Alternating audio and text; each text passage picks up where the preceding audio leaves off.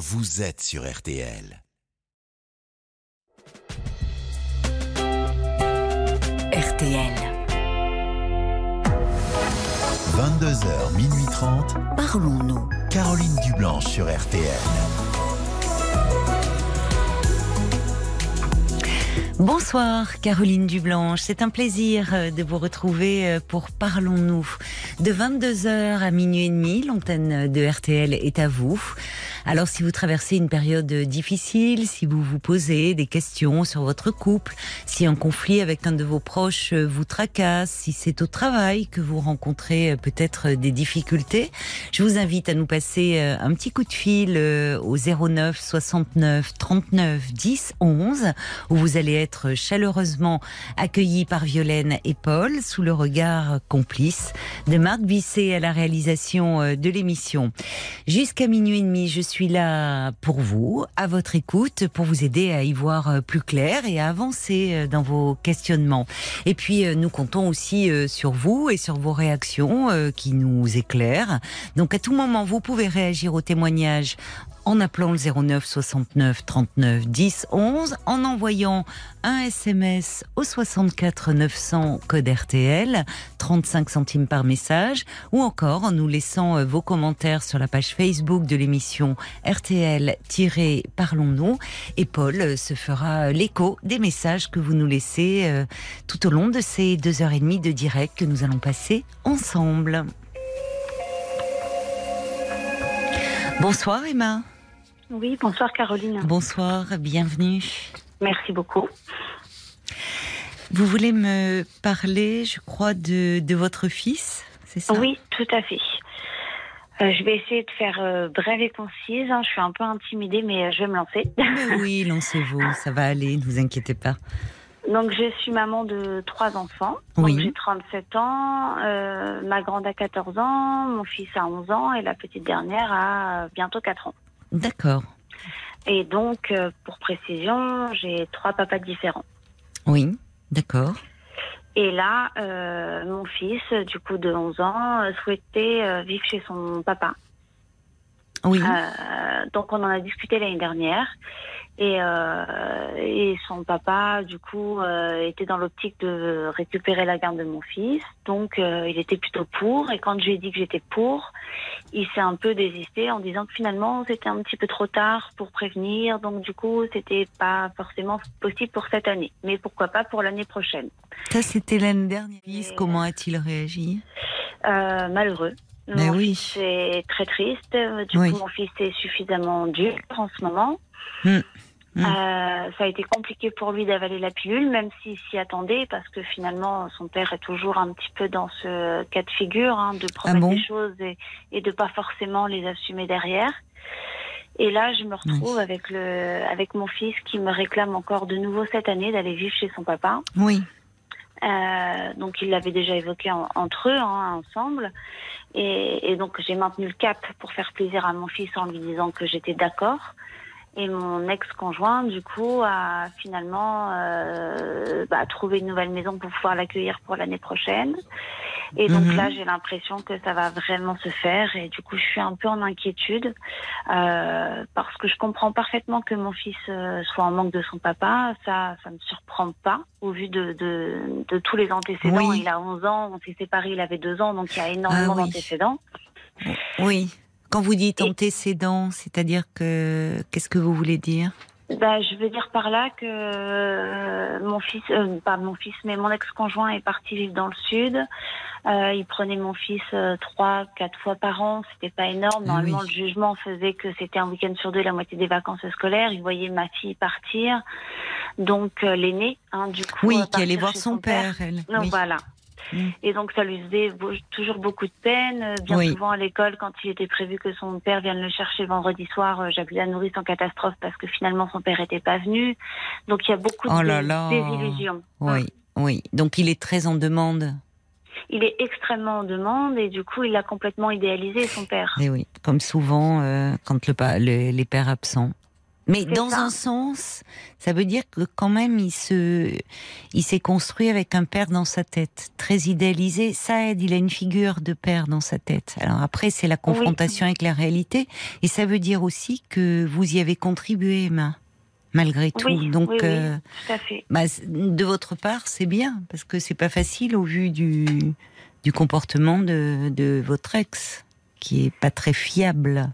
C'est pas très fiable, non. Et là, ça fait euh, peut-être deux, trois ans où c'est un peu plus fiable, où il vient un peu plus régulièrement. Il a déménagé un peu plus proche de chez nous, donc il y a plus les 800 kilomètres qui nous séparaient. Donc mon fils maintenant part de manière beaucoup plus certaine Ah, c'est bien. euh, depuis euh, depuis deux ans. Et comment ça se passe? Il y va les week-ends euh? Les week-ends et la moitié des vacances scolaires euh, quand euh, son père n'annule pas. Mais sinon, oui, il y va quand Il même. est plus régulier là quand même. Donc, oui, complètement. Et Faudrait votre fils, euh, comment vous le sentez? Il est heureux de ça? Il vous parle de Il est très content de pouvoir aller chez son père. Quand Oui. il rentre, c'est un petit peu plus apaisé à la maison. Oui, Parce que alors du coup, pour essayer de vous, vous mettre dans le contexte, euh, j'ai, du coup ma petite fille euh, qui a trois ans et demi, bientôt quatre ans, Mhm. euh, qui est issue de mon union avec mon nouveau conjoint. avec Euh, qui vous vivez? Avec qui je vis Oui. actuellement, oui. D'accord. Et qui du coup n'avait pas lui d'enfant. Et quand euh, quand on, s'est mis ensemble il y a de ça euh, sept ans, euh, il s'est occupé de mes enfants comme des siens et on avait un petit écart d'âge qui faisait, il était plus jeune que moi, donc qui faisait que je voulais pas le priver d'enfants et je me suis dit bon bah c'est maintenant ou pas du tout et, donc j'ai fait une petite dernière avec ce, ce compagnon là. D'accord. Et depuis qu'elle est née, euh, depuis que mon fils voit son père de manière un peu plus régulière, la situation est un peu plus tendue à la maison. Et Ah bon? voilà. Entre votre compagnon et votre fils? Ah oui. Et mon conjoint, il n'est pas toujours sympa. Mon fils non plus. Alors mon fils, je l'excuse a priori. Hein, si on écoute un petit peu ce qui se passe autour de moi, c'est que je lui trouve toujours des excuses. Mais, euh, mais voilà, je sais qu'il n'a pas eu une enfance très facile et qu'il voit un petit peu les différences euh, qui se posent maintenant. Et, et du coup, avec mon conjoint, ça pose souci dans notre couple, c'est-à-dire que euh, il y, a un- il y a une mésentente entre les deux qui n'existait pas du tout à l'époque, Avant la naissance de avant la naissance. Oui. Ah oui, donc il a, il se- comme s'il avait du mal à trouver sa place depuis que la- Complètement. il avait beaucoup investi votre compagnon, votre fils? Bah oui, quand même, Oui. parce que du coup, son père n'étant pas Et présent, oui, bien euh, sûr. Il avait euh, plus ou moins compensé. C'est pour ça que la dernière est, est là aujourd'hui. C'est parce que je trouvais que finalement, pour ne pas être père, il était finalement un bon père Oui, oui, oui, je comprends. Oui, oui, je comprends. Euh, Oui, il est un peu jaloux, votre fils, enfin Oui. de de cette Et mon mari, enfin mon conjoint aussi, est un peu jaloux de mon fils parce que je le, je le défends, je le protège, et donc ça fait une ambiance à la maison qui est très pénible. Oui. Et je pense que là, mon fils, s'il veut aussi partir, c'est parce que le- l'entente à la maison n'est pas Oui, je comprends. N'est pas dingue. Alors euh, effectivement, chez papa, bah, il se couche plus tard, il a les écrans. S'il se lave pas les dents le soir, il le fera le lendemain. Il n'y a pas de devoir, c'est les week-ends, c'est pas top ça. hein. ça sur le Non. temps d'un week-end, ça va, mais Mais mon fils, forcément, il idéalise un petit peu tout ça. Il va à la oui, simplicité. oui. Et Oui, parce que vous, vous évidemment, vous êtes, c'est vous qui l'est, qui l'éduquez, qui êtes présente dans son depuis quotidien. toujours. Mm. Donc, euh, mais, mais en même temps, il sait que vous, vous êtes son pilier, vous êtes son repère. Il sait Oui, qu'il mais peut là, le s'appeler. repère, il se déstabilise parce que du coup, comme je, devant mon fils, je défends aussi mon compagnon parce que je voudrais pas euh, le mettre en porte-à-faux non plus. Et je pense que d'être soudé, c'est quand même très important. Oui.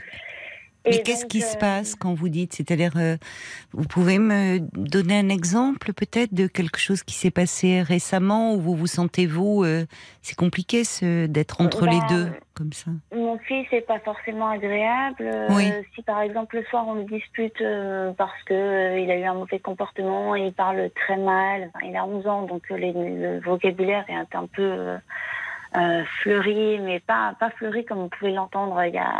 il y a Oui, oui, 30 ans. oui. Fleury, c'est, oui, oui, ça Avec résume des mal. mots qu'on comprend pas, euh, qu'on ré- comprend pas non plus de nos jours, mais euh, voilà, avec un comportement pas très adapté, et il se fait euh, relativement disputer à l'école. euh, il est plutôt feignant. Donc euh, voilà, ça met une mauvaise ambiance. Ils se bagarrent tous les trois, les trois enfants, voilà, se bagarrent en permanence. C'est pas moi qui vais en premier à la salle de bain, c'est toi. Enfin, c'est tout un cas de figure. Ah mon oui. compagnon crie beaucoup. Et, Bon. et du coup, moi, j'atteste ça parce que, parce que je- dans le fond, je suis assez d'accord. Mais mon fils a tendance à répondre, tandis que les filles ont tendance à se dire bon, là, Mm. je suis allée un petit peu trop loin, je vais un peu me calmer, réfléchir, et Mm. puis. euh, Il répond, c'est-à-dire euh, quand euh, quand vous quand vous lui dites qu'il n'a pas à parler comme ça, il il répond? Oui, il répond. C'est pour lui, c'est pas normal. Il veut une explication à tout. Pourquoi on dit ça? Pourquoi c'est que lui? Pourquoi alors que c'est pas particulièrement que lui qui se fait reprendre C'est plus ou moins tout le monde en fait. Oui, il a l'impression qu'il est la cible, enfin que c'est. Oui, c'est ça. Et du coup, mon compagnon, Mm. euh, par exemple, moi le soir, je me couche, je dis bonne nuit à mon fils. Le lendemain, bon, bah mon fils, euh, peu importe ce qui s'est passé la veille, je lui dis bonjour, normal. Et mon compagnon, non. C'est-à-dire que le bonjour, il est froid. Si Oui, il lui fait la tête un peu. Oui. Oui, c'est ça. Mm. Et, et du coup, je pense que ça fait partie aussi de ses motivations qu'il avait certes l'année dernière, mais euh, qui se sont accroît là avec cette année. Oui, oui. Parce que l'année a été compliquée en termes de relations. Oui, je comprends. Mais euh, c'est peut-être une bonne chose finalement qu'il aille, euh, enfin qu'il aille chez son père, puisque ce père qu'il idéalise beaucoup. Mais euh, là, il va vite. Veto. Et Bah, peut-être que ça va atténuer un peu aussi la tension chez vous, permettre de, il, où il appréciera davantage de venir. euh, vous voyez. Après, euh, contre moi, il a rien du tout. C'est ça qui me fait de la peine, c'est que finalement, euh, c'est plus envers mon conjoint qu'il en a. avec si vous, il ne parle pas mal. Il ne Alors, vous parle me- pas mal. D'après mon compagnon, oui. Après, moi, c'est Et vous, qu'est-ce que vous en dire. pensez? Non, je, je pense que c'est un enfant de 11 ans. Ma petite Ah ma oui, fille mais- de 3 ans ne parle pas forcément toujours très correctement non plus. Ah oui, mais ça, on n'a pas accepté ça. Ouais, je... Non, mais pardon de vous le dire, mais c'est pas parce que ce sont vos enfants qu'ils doivent mal vous parler.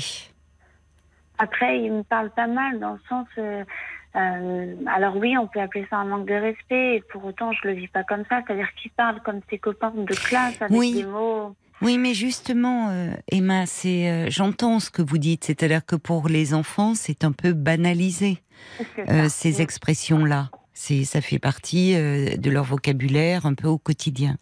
Mais il faut qu'ils apprennent, et ils sont en âge de l'apprendre. Et c'est bien justement bah, pour votre petite, là, qui a trois ans et demi, et pour votre fils avant qu'il soit adolescent. C'est-à-dire que euh, on ne parle pas de la même façon aux adultes qu'à ses copains. Et vous faites Oui. partie des adultes, même si vous êtes euh, sa mère. J'arrive à le souligner quand même de manière régulière, cela dit. Oui, oui, mais Euh. c'est, c'est-à-dire que à un moment, si vous le soulignez de façon régulière, ça veut dire que ça rentre par une oreille et que ça sort par l'autre. Oui, c'est ça. Donc, à un moment, c'est, il y a des, il y a des choses. Vous savez, ça les rassure les enfants d'avoir un cadre, parce qu'après coup, ils peuvent s'en vouloir. Sur le moment, Et je le dispute énormément en fait, et c'est ça qui me blesse, c'est-à-dire que je me dis entre mon compagnon et moi, on est tous les deux en train de le disputer en permanence, et ça fait un climat, un climat Oui, pardon, de de, tension. tension. qui fait que comme ça s'appelle jamais, et ben on n'a pas de répit. Oui, c'est ça qui n'y ne va pas- il y a pas de moment où on peut justement avoir une discussion un petit peu calme. Euh, tout revient en fait quotidiennement entre le travail, tout, tout le monde travaille euh, chez nous, donc oui, euh, ça fait beaucoup. entre le travail, l'école, les trois enfants, euh, voilà, c'est un Oui, peu je compliqué. comprends. Oui, oui. Et je vais compléter un petit peu mon propos parce que c'est quelque chose qui me paraît intéressant de vous, vous indiquer. Euh, je suis euh, suivie régulièrement du coup par un, par un psy. Oui, J'ai été décelée borderline il y a quelques, il y a quelques mois, voire presque une année. Euh, et du coup, là, j'étais partie dans le cas de figure où si mon fils euh, s'en allait, j'étais prêt à tout bazarder. Je, je suis en conflit. Alors du coup, l'appel est, est essentiellement pour mon fils, c'est ma priorité, mais aussi par euh, par rapport à ma vie de couple parce Oui. que j'ai envie de tout bazarder. Parce que je suis tellement fâchée en fait après mon conjoint Oui. Ça me ça me fait un moment de recul et et je me dis bah mon fils va partir je l'accepte parce que j'ai envie d'être une bonne mère et s'il me demande d'aller chez son père je peux pas mettre de veto je peux pas m'autoriser Mmh, à le faire donc mmh. je vais dire oui oui. euh, même si ça me fait beaucoup de mal et en contrepartie euh, mon conjoint j'ai presque envie de le, le faire euh, payer un petit peu. C'est malaisant hein, ce, ce propos, mais Hmm. c'est presque ça. Ben, vous êtes fâché, vous lui en voulez. Ah, je suis très fâchée. Comme si ouais. vous le rendiez un peu responsable du désir Eh ben, de en votre cas, fils de mm. fuir cette ambiance. Il est à 50%. En- voilà. Il, est, euh, il y a mon fils qui dirige son père, ça c'est une chose, mais mon, mon compagnon est responsable au moins à 50% du fait que mon fils veut s'en aller. Mais en même temps, vous me disiez que votre compagnon, euh, euh, bien que n'ayant pas d'enfants, étant plus jeune euh, que vous, Mhm. avait vraiment accepté vos enfants, s'en occupait bien, et votre fils l'aimait bien, son beau-père. Oui, il s'était fait un vrai modèle, Voilà. mais mon compagnon, du coup, depuis qu'il a un petit peu sa fille, on Oui. va dire, c'est euh, pas pareil. J'allais dire moi pareil, ça se dit pas du tout, mais c'est pas pareil. Oui. euh, Mais c'est un peu normal en même temps. C'est-à-dire que forcément, il a sa petite fille, même si, euh, vous voyez, on dit faire des différences avec les enfants, mais c'est la première fois qu'il est papa. Oui. Papa d'une petite fille qui est toute, enfin qui Oui. est petite encore et et Et qui mes est- enfants étaient petits quand il les a rencontrés et je pense que ça compte. C'est-à-dire que là, en fait, il vit quelque chose qu'il connaissait pas du tout, c'est-à-dire des enfants en, en version adolescence, 14 et 11 ans. ce qui n'est pas facile hein, déjà, Euh, même pour facile. vous, voyez, quand Même pour moi. Oui, tout à fait. même pour vous. Donc euh, là, lui-même doit être un peu déstabilisé euh, parce que évidemment, avec comme vous dites, avec un enfant petit, c'est gratifiant, même s'il y a des caprices, même s'il y a des crises de colère, mais Oui. ça revient vite. Euh, Enfin, c'est alors que avec des enfants qui ont 11, 12, 13, 14 ans, c'est plus compliqué. Et peut-être que au fond, euh, au fond, euh, votre euh, votre compagnon lui-même euh, est un peu en difficulté par rapport Oui. à ça. Il ne comprend pas Oui. cette attitude un peu opposante de votre. On est tous un peu en difficulté. vous êtes tous en, fait. difficulté. Mm. Vous en parlez avec votre psychologue? Oui, oui, oui, j'en parle. Et, et Il ne pourrait pas recevoir votre compagnon pour, enfin, pas pas pour faire une thérapie de couple, mais peut-être pour un peu avoir quelques échanges à ce sujet, parce que Je l'avais évoqué avec lui il y a quelques, quelques mois déjà. Et il n'était pas trop pour euh, prendre. euh, Il avait peur d'être pris à partie. Et euh, je l'avais Oui. voulu qu'il rencontre ma fille, qu'il rencontre mon conjoint. Et pour lui, c'était pas forcément Oui, adapté il s'occupe de vous. situation. D'accord. Voilà. Il s'occupe. D'accord, je comprends. Mais en revanche, peut-être que il pourrait vous orienter vers quelqu'un pour, vous voyez, pas pas pour une thérapie, mais avoir quelques échanges pour, euh, parce que je pense qu'il y a, tout le monde est un peu malheureux dans la situation. Vous- Tout le monde l'est. Voilà, parce que personne n'aime vivre dans la tension, vous savez. Euh, évidemment, vous, votre compagnon, c'est bon, c'est pas bon pour euh, vo- votre fils aussi, même si euh, il est très opposant. Au fond, il doit souffrir de cette situation. Votre Très fille aînée et puis la petite. Donc, vous avez raison d'essayer. Il faut essayer de d'apaiser cela. Et il faut que chacun euh, retrouve sa place. Là, peut-être, c'est une hypothèse de ma part, mais peut-être que euh, on voit bien le, au fond, le, le changement me dit, est survenu, me dites-vous, au moment où la petite dernière est née et où Et où finalement, mon fils est tombé au même moment, où mon fils revoyait un peu plus son père aussi. C'est tombé dans le même, euh, Oui. dans le même espace-temps. voilà. Donc pour lui, ça a dû être compliqué.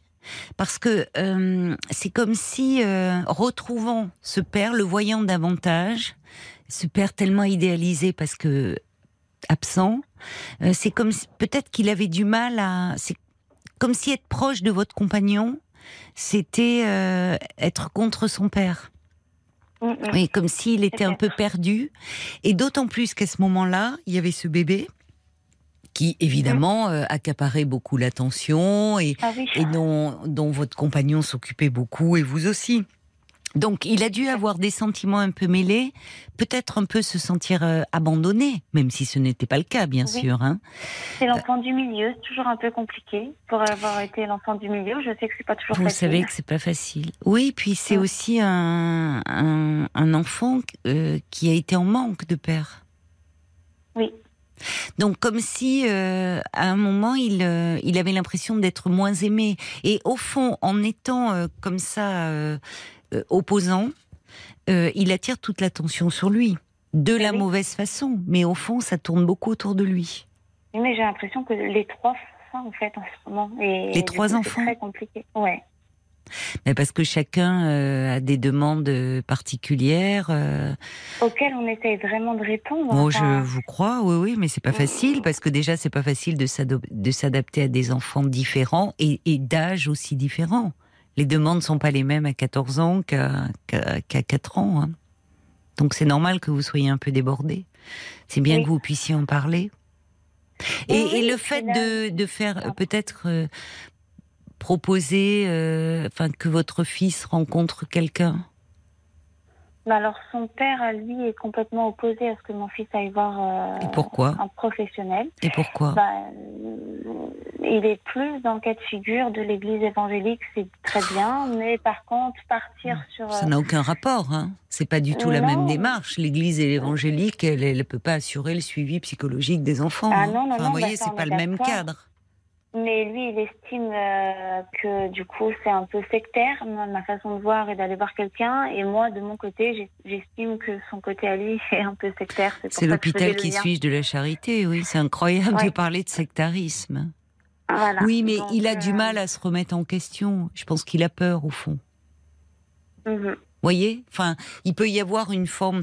Souvent, quand les parents, alors qu'ils sont en difficulté dans leur relation, hésitent à, quand on leur propose un suivi pour leur enfant, souvent ils ont peur. Parce que, en tant que parent, euh, on se sent toujours un peu responsable des choses et on pense que le professionnel qui va s'occuper de l'enfant va les incriminer. Alors qu'il Oui. il est, il est pas là pour ça, le professionnel. Il est là déjà Non, pour non, aider bah, l'enfant. Vous voyez, il n'est pas là pour vis, porter un mais, euh, jugement sur les parents. hein. Mm. C'est pas, enfin, on sait bien que ce n'est pas en, en, en incriminant les parents ou en, en les rendant euh, responsables euh, que l'on va arranger les choses hein, dans la famille. Vous voyez, le- un, un- un psy euh, qui s'occupe d'enfants n'in- n'intervient pas du tout de cette façon-là. moi, le psy que je, je vais voir régulièrement, euh, pas à la séance dernière, mais à celle d'avant, m'a quand même euh, verbalisé que du coup, mon compagnon était euh, potentiellement maltraitant avec mon fils. Et je suis repartie avec ça en me disant, Ah bon? Ouais, Qu'est-ce Euh, qui je- lui, qu'est-ce qui l'a amené à dire cela sur le comportement de mon compagnon, euh, parce qu'il y avait une dispute, une grosse dispute. Euh, donc, euh, verbalement, mon compagnon a été pas du tout sympathique. Et c'est depuis ce jour-là que du coup dans notre couple c'est compliqué. Mais il n'y a pas eu de, il a pas eu de geste violent. Mais Oui. c'est vrai que psychologiquement ça peut peut-être être dur pour un enfant. Euh, Dans les paroles prononcées dans les dans les paroles prononcées, oui. Ça, il était en- un petit peu en combat de coq, euh, j'ai l'impression. Et, Oui. et c'était. euh, ouais, Oui, mais parce que vous voyez, en fait, là, y a, c'est comme si euh, personne, plus personne n'était à sa place. Parce que quand on parle non. de combat de coq, c'est comme si, euh, au fond, le- votre, comme si c'était de- deux hommes face à face. Or, il Oui. y a un adulte et un enfant. Parce qu'à 11 ans, on n'est pas encore adolescent, même si on en adopte les codes. C'est très trompeur, cette période-là. C'est vrai qu'on voit déjà des enfants de 10 ans vouloir adopter des codes d'adolescents. Mais ce sont des postures. Hein. Il faut pas s'y tromper, cela reste encore des enfants. hein. Mais il y a quelque chose euh, dans... Dans, c'est-à-dire que comme si euh, c'est intéressant que vous me disiez cela, comme si euh, euh, au fond euh, votre fils n'était plus à sa place d'enfant à ce moment-là. Non, ben non, et en plus il me protège plus plus, c'est-à-dire que même des fois dans la vie quotidienne, euh, dans la vie courante, euh, si mon compagnon, euh, il, il est vraiment pas, il est vraiment pas méchant de base, il est pas violent, il est pas, il s'emballe pas, il a une patience qui est formidable. Et s'il sent que c'est un peu tendu entre nous et que mon compagnon va faire une petite réflexion, alors que je l'aurais certainement bien cherché, j'ai toujours tendance à, à aller chercher le conflit. Mais mon fils me défend toujours, tout le Et, temps. et oui, mais c'est un garçon, vous êtes sa maman, et là, il prend une place qui n'est plus la sienne, il prend une Mm. place du petit mal de la famille. Oui. Vous voyez C'est-à-dire ce qui, a que, priori, comment ça poserait problème à mon conjoint, a priori, du coup. Ce qui est que, normal. Effectivement, c'est pas le sens. Mais oui, oui, oui. Ce qui est normal, ce qui est, ce qui est normal, parce que votre, euh, enfin, et, et c'est là où il ne devrait pas y avoir de compétition et il faut le- que votre fils reste à sa place d'enfant.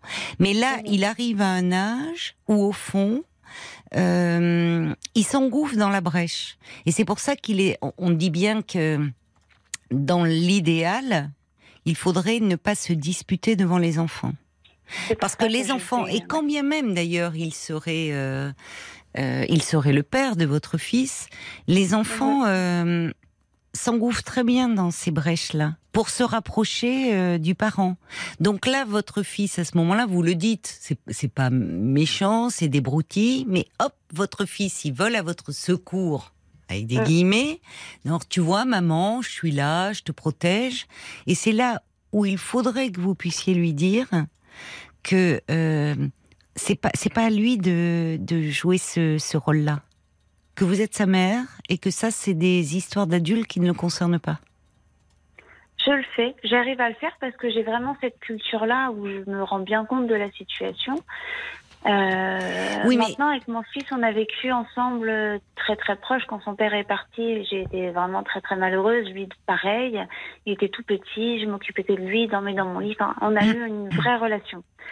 Et, et puis après, mon conjoint est arrivé. Et tout ça, ça s'est un petit il peu. Il avait quel âge quand il est arrivé? Euh, 4 ans. Et son père est parti. Il avait un peu moins de 2 ans. Mmh. Oui.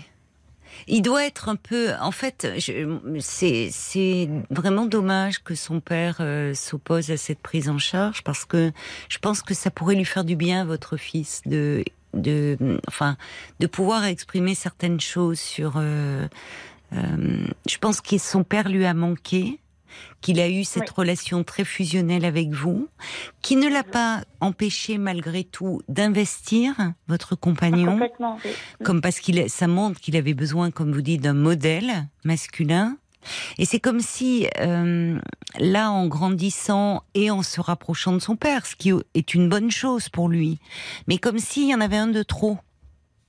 Bah vous voyez, comme si, presque pris dans un conflit de loyauté, s'il se rapproche de son père, et aussi qu'est-ce que lui dit son père? Éventuellement, on ne sait pas sur. Euh, mais comme si se rapprochant de son père, euh, il pouvait pas avoir de beau-père. Alors qu'en fait, chacun a sa place. Oui, mais là, et, c'est notre place. voilà. Alors comment travailler là-dessus? Parce que moi, ce que j'entends quand vous dites, je, et, c'est bien que vous puissiez l'exprimer comme ça d'ailleurs, Emma, c'est-à-dire que vous êtes sincère. Vous dites qu'à ce moment, euh, vous êtes tellement tiraillé, vous êtes tellement fatigué aussi de cette tension, euh, que ben, vous êtes fâché après votre compagnon, si vous le rendiez responsable. Et en même temps, vous, enfin, vous me dites dans, ce que, dans, dans vos, vos propos qu'il a beaucoup de qualités, cet homme-là. Oui énormément de qualité. Donc il n'est pas devenu du jour au lendemain, vous voyez, euh, euh, enfin maltraitant. Tout le monde peut un peu craquer voyez, même euh, même des parents, parfois en tant que parents, on peut craquer. Euh. Je suis bien placée pour le savoir, oui, oui. Vous voyez, dire des paroles, enfin que, l'on regrette après. D'ailleurs, c'est important de pouvoir euh, s'en excuser auprès de l'enfant. C'est pas facile d'être parent. Donc, je je, je pense que c'est comme si là, votre compagnon lui-même avait du mal à trouver sa place parce que et puis par la mienne. Et, et par voilà. Donc en fait, c'est comme si votre compagnon, à certains moments, se trouvait face à, un couple, vous et votre fils. Mhm. Ce qui peut renforcer d'ailleurs lui le fait qu'il soit encore plus proche de sa petite fille, parce qu'au moins avec elle, il n'y a pas de, vous voyez, tout est tout est gratifiant avec cette petite.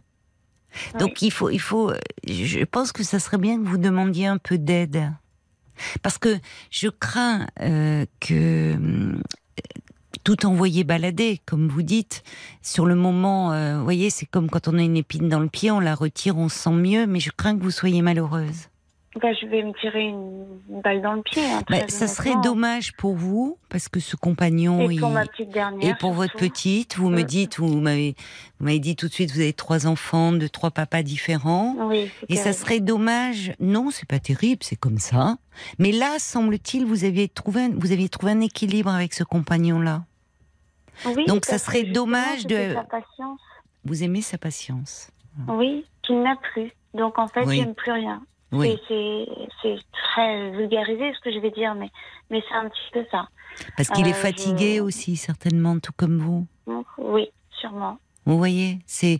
Vous allez partir un peu en vacances là? Vous avez la possibilité de partir un peu de... Ben, pas tellement, Pas parce tellement. que du coup, on a les enfants en juillet et nos vacances sont au mois d'août euh, avec des fermetures d'établissements, donc on est un peu coincé sur la période de vacances. Et donc. Et vous euh, n'avez pas de la famille, euh, des, enfin, des grands-parents, quelqu'un qui pourrait un peu prendre euh, vos enfants quelque temps, même une petite semaine, pour vous retrouver un peu tous les deux? Je sais pas, je sais pas si c'est parce que j'ai pas envie pas ou envie si c'est parce que je me donne pas les moyens. Je, je ne sais pas.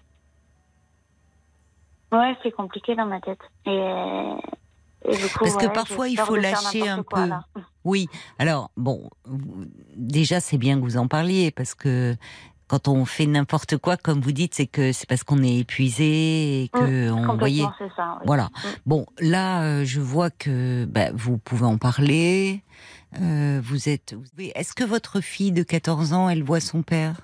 Oui, vous oui, m'avez dit. Oui, oui, oui, oui, Il va pas la prendre un peu pour les vacances? Si, si, il la prend euh, du coup en août, mais nous, on sera. euh, moi, je serai en vacances avec mon conjoint pendant le, le mois d'août, mais en tout cas, on sera pas à 5. les enfants seront pas là, on n'aura que la petite dernière. Eh ben, c'est bien ça. Ça va Bah, être bien non. pour vous. Pourquoi? Parce que justement, quand on n'est que tous les trois, je trouve que mon compagnon est plutôt bien. Et ça m'énerve. Ça m'énerve que ce soit avec sa fille que tout va très bien. Et quand il y a les miens, il y a toujours un petit désaccord, une contrariété. Non, mais là. Emma, c'est un peu injuste. Ouais, je sais. Là, vous, bon, vous lui en voulez beaucoup en ce moment. Vous Ouais. êtes en colère après Je crois lui. que ça. Voilà, mais euh, tout le monde, vous dites vous-même, j'entends euh, comme si euh, vous le faisiez, c'est qu'il il rejette vos enfants. C'est pas Oui, vos enfants qui ça. rejettent, c'est un peu la, c'est l'attention qu'il y a en ce moment. Mm. Donc c'est humain. Quand on se sent à un moment rejeté, on a tendance à se tenir à l'écart un peu. Mhm. Bon, mais c'est parce que tout le monde est fatigué. On arrive en fin d'année. euh, vous voyez, tout le monde est un peu euh, est, est- est fatigué. Donc, je pense au contraire que ça serait une bonne chose que vous vous retrouviez tous les trois et un peu tranquille Mm. pour pouvoir redémarrer l'année sur de bonnes bases. On aura le, le mois d'août pour euh, essayer ça. Et puis peut-être finalement le fait que votre fils euh, aille chez son père, c'est assez fréquent, vous savez. euh, et au- à ce moment-là, au moment de la préadolescence, euh, où des enfants qui ont toujours vécu euh, avec, enfin, qui ont principalement vécu avec un parent, même quand l'autre est présent. Mais c'est-à-dire que c'est un parent qui à la garde. Souvent, euh, à un moment, veulent expérimenter la vie au quotidien avec l'autre parent. Ouais, mais je, je, j'ai dit oui directement. Mais vous avez, je mais, que- je, mais, mais je trouve ça, euh, c'est, je trouve ça très courageux de votre part. Je dis courageux parce que c'est toujours compliqué. Euh, et vous, et Ah vous oui. avez eu l'intelligence de le comprendre. Euh, c'est toujours compliqué pour le parent qui est. Vous avez été là. Euh, vous êtes fiable, vous vous êtes occupé de lui depuis qu'il est tout petit. Et là, finalement, ben, il va aller vivre chez son père. Donc souvent, pour le parent, euh, euh, il ressent un gros pincement au cœur en disant c'est quand même moi qui me suis occupé de lui. Bon. Et je trouve que vous avez, malgré cela, même si ça, bon, euh, vous affecte un peu, vous avez l'intelligence de dire que c'est bien pour lui. Et en cela, je trouve que vous, êtes une mère euh, très aimante. De, Oui, mais je ne vais pas l'assumer socialement, par exemple. Ça peut paraître bête. Pourquoi Mais socialement, euh, parce que déjà, quand on, on commence à expliquer en société qu'on a trois enfants de trois pères différents, Oui, mais ça qu'il y en regarde a pas un les qui gens. part chez son père, Oui. Oh, ben, déjà, euh, moralement, je le vis pas très bien. Oui. Et, et, euh, le regard des autres, moi, je, je peut-être que je suis un peu langue de vipère, je ne sais pas, mais s'il y avait été euh, quelqu'un comme ça qui m'aurait dit, euh, ben, j'ai perdu la garde de mon fils, il est parti chez son père, je me serais dit, bah, qu'est-ce qu'elle a fait? Enfin, je me serais Emma. Emma vous, vous ne perdez pas la garde de votre fils? Vous, vous n'êtes pas. oui. Enfin, non, vous, non, non, vous, mais non, mais c'est important ça, parce que vous, vous êtes d'accord. C'est-à-dire qu'à un moment, votre fils euh, demande à vivre chez son père, et je vous assure, si vous parlez avec des Ça parents, mère mal aimante. pas du tout. C'est c'est vous qui vous euh, c'est c'est vous vous interprétez les choses. C'est pas ça. Oui. C'est que c'est d'abord son père lui a manqué. Vous l'avez dit vous-même, son père du coup est Ah oui, fortement idéalisé. Oui. Mais euh, votre fils il sait très bien que c'est sur vous qu'il peut s'appuyer et que vous serez toujours là Non, pour lui. pas de doute. Et c'est d'autant plus pour cela qu'il peut faire cette demande-là. Parce que sinon, il ne- il n'oserait même pas la formuler.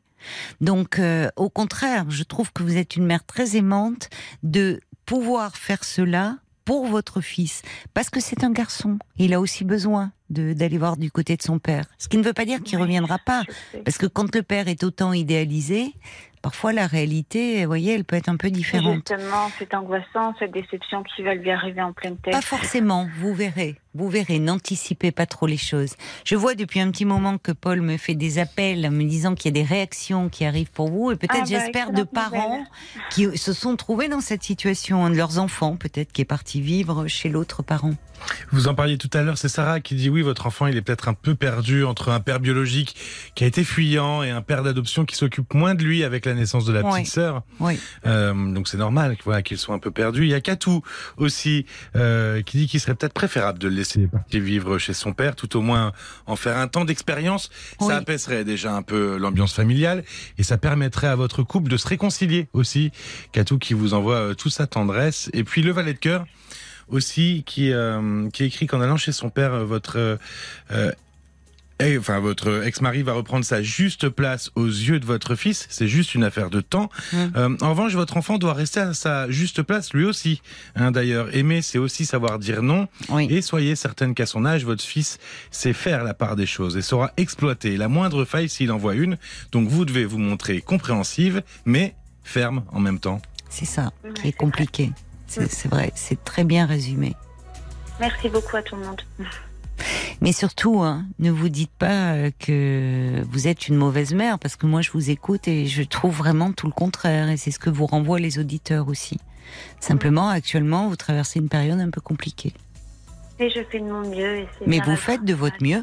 Et là aussi, euh, les gens ne, ne, ne- il y a toujours des gens qui jugent, mais c'est, je trouve que c'est surtout vous qui vous jugez beaucoup. Oui, bah oui, oui. Vous voyez, trop, d'accord. trop, vraiment. Mm. Parce que je trouve que vous vous, vous en sortez plutôt bien euh, avec euh, avec bah, toutes les difficultés que vous rencontrez inhérentes à l'éducation d'enfants et en plus d'âges différents. Oui, Paul, une dernière. Oui, oui, c'est Nathalie qui dit euh, Emma, vous vous aimez avec votre compagnon, ne le rejetez pas, faut pas oublier ça, que vous vous aimez.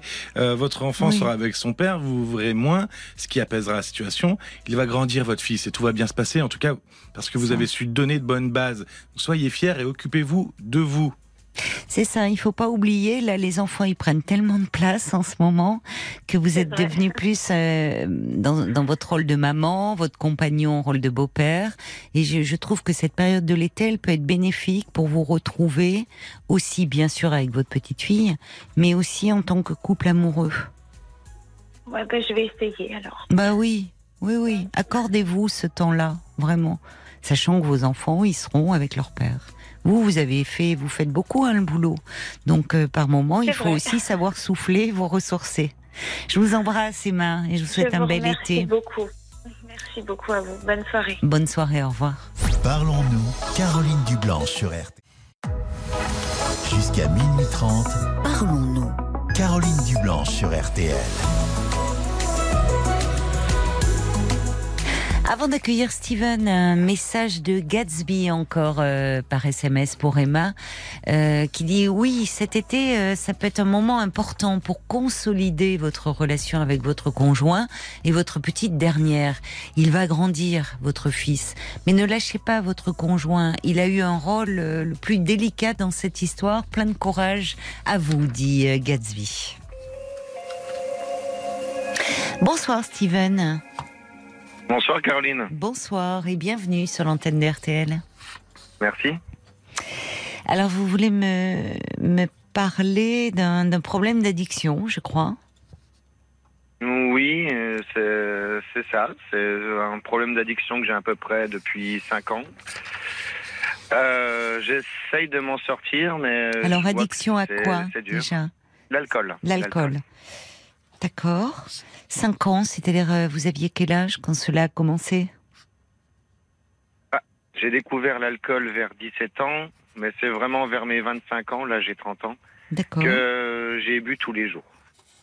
D'accord. Dans, dans quel contexte alors ça À 25 ans, c'était dans. Vous étiez étudiant C'était dans l'univers professionnel? Non, c'était euh, simplement festif parce que moi j'ai toujours travaillé en petites mains entre guillemets. J'ai eu euh, pas souvent de CDI mais beaucoup de CDD. Oui. Donc du coup j'avais énormément de temps libre. Et euh, euh, comment dire? Oui, c'était festif, c'était festif et après c'est devenu euh, très régulier. D'accord. Et aujourd'hui, alors, vous avez 30 ans. euh, où en êtes-vous là, à ce moment-là de votre vie? Bah, j'ai une compagne euh, depuis 11 ans. Euh, c'est aujourd'hui nos 11 ans. 11 ans? Ah oui, vous vous êtes connu Oui. jeune Ah oui, oui, oui. Euh, vers bah, nos 19 ans à peu près. J'ai un, j'ai un petit gamin de 7 mois. Et voilà, je réalise vraiment que le but d'une vie, c'est de, de rester solide, d'avoir des bases solides. Hmm. Et j'ai pas envie que voilà mon, mon enfant connaisse euh, un père alcoolique. Donc ça peut être un moteur pour vous, pour essayer de vous sortir de ça. C'est totalement un moteur, sauf que je, je n'ai pas ce déclic. Euh, je pensais avoir ce déclic. À la naissance de votre enfant? Ah oui, je me suis dit, euh, ça y est, grâce à lui, euh, je vais voler, je vais, euh, je vais être euh, le, le vrai Steven, quoi. Celui que j'étais avant de connaître euh, l'alcool et la dépendance. Mais j'ai toujours une excuse pour revenir, entre guillemets, à la bouteille, quoi. Et c'est qui le vrai Steven? Le vrai Steven, c'est une- c'est un, c'est un penseur, c'est un, un trublion, c'est quelqu'un qui aime faire rire et rire, euh, qui aime découvrir les nouvelles choses, la nature, euh, les champignons, les j'allais dire les conneries, désolé, mais les, bêtises comme ça. Mais euh, ouais, j'ai- j'ai- j'aime la vie, j'ai toujours aimé la vie, et depuis que j'ai cet alcool, j'ai l'impression que ça m'a détourné de, de mon vrai moi, quoi. Et votre compagne, qu'est-ce qu'elle en dit? Parce que l'alcool est là, il est aussi entre vous deux finalement. Et malgré tout, vous Eh oui. avez décidé d'avoir un enfant ensemble. Elle vous Oui. a connu avant l'alcool, elle vous connaît pendant l'alcool? Comment comment Bah, le elle, C'est vit-elle? un réel soutien. C'est un réel soutien. Elle, euh, elle, elle déteste ça. Elle a toujours euh, voulu avoir euh, une famille. j'ai envie de dire sobre, mais sobre entre guillemets dans, dans tous les sens du terme. Euh, que ça soit plutôt carré finalement. Et euh, je sais qu'elle-même n'a pas eu une jeunesse facile, donc je comprends son besoin d'avoir quelque chose de rassurant et de pérenne euh, en étant adulte. Elle m'a connu, à l'époque j'avais une autre addiction, c'était le cannabis. Oui. J'en ai fumé pendant trois ans. J'ai eu une énorme crise d'angoisse, j'ai eu peur de ça. Donc du coup, euh, j'ai arrêté. Mais j'ai plongé dans autre chose. Mhm. Et alors, est-ce que vous avez essayé euh, de, de vous faire accompagner, de, de parler de, de ce rapport à l'alcool? Je suis actuellement suivi par un organisme de ma ville. Euh, mais c'est très... Ils, ils sont pas là tout le temps. C'est toujours... euh, J'ai eu plusieurs appels qui me disaient, bah, désolé, euh, on repousse le rendez-vous de 15 jours. On repousse le rendez-vous de 15 jours. Ah, C'est embêtant, ça. Non. Pour quelle raison? Ah bah euh, congé, la personne est malade, un rendez-vous plus urgent. Oui, c'est un peu Donc c'est décourageant. pas que je me sens abandonné, je me sens pas abandonné, mais Un je me dis, euh, bah c'est Vous ça, avez je me besoin dis d'un là, suivi. je euh, m'ouvre, oui. Je m'ouvre à des gens, je, je, je veux être aidé, je veux avancer. Mm. Et euh, bon bah il y a des problèmes logistiques. Oui, alors évidemment, euh, malheureusement, euh, bon, c'est pas c'est pas contre vous, mais vous en faites les frais. Les patients en font les frais.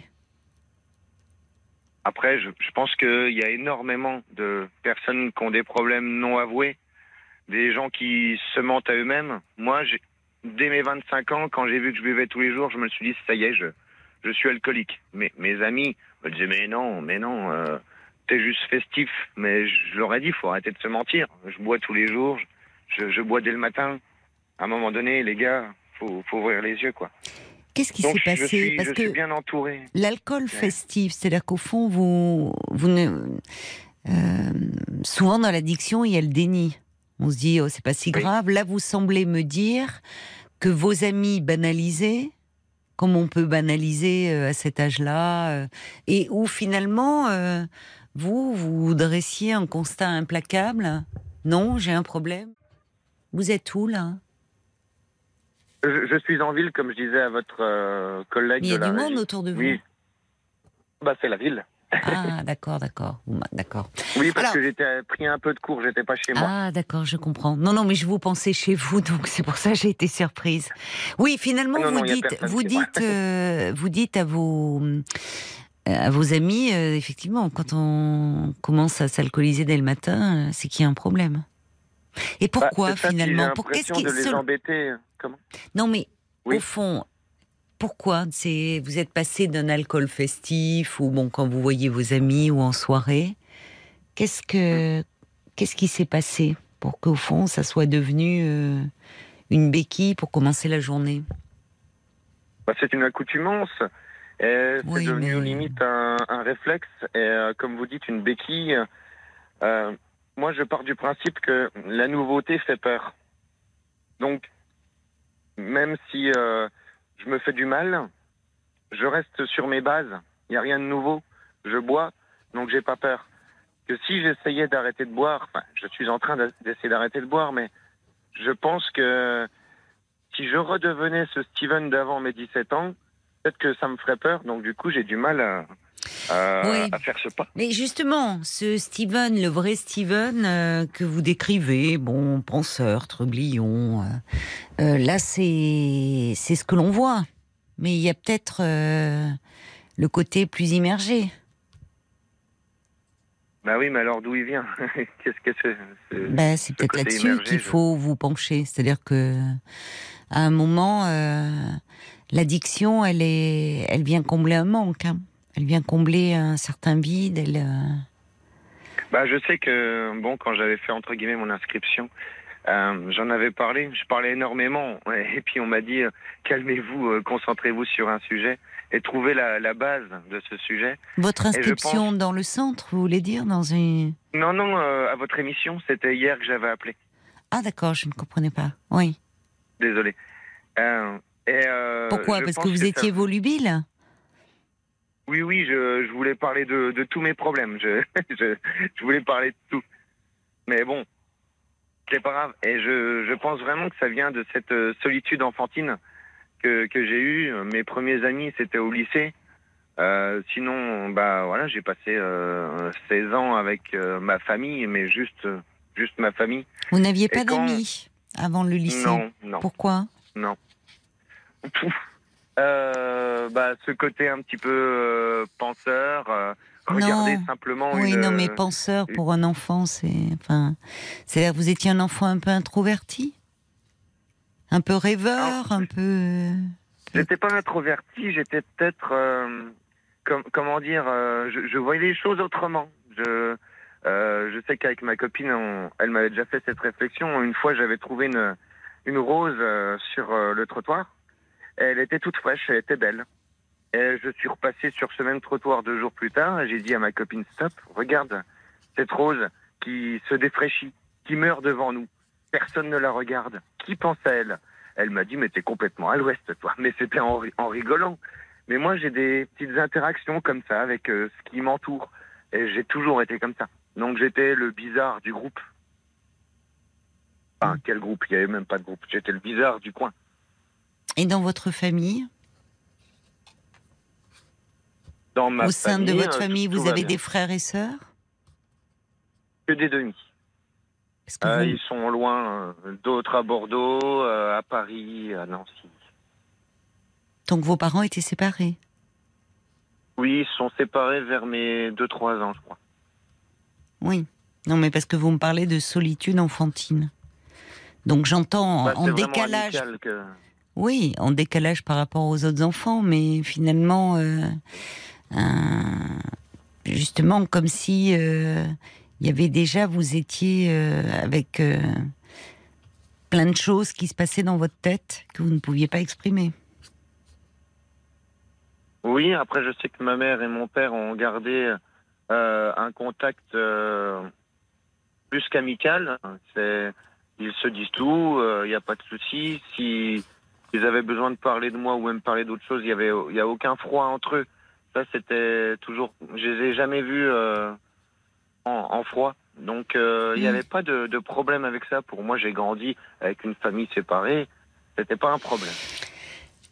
En tout cas, par rapport à la démarche que vous avez entreprise, je ne sais pas il y a combien de temps par rapport à ce centre dans votre commune, euh, là, le, le, fait que les rendez-vous soient reportés, alors soit parce qu'il y a un manque de personnel, soit parce qu'ils sont surchargés, ou bon, peu importe les raisons, Oui. mais évidemment, c'est préjudiciable à votre prise en charge.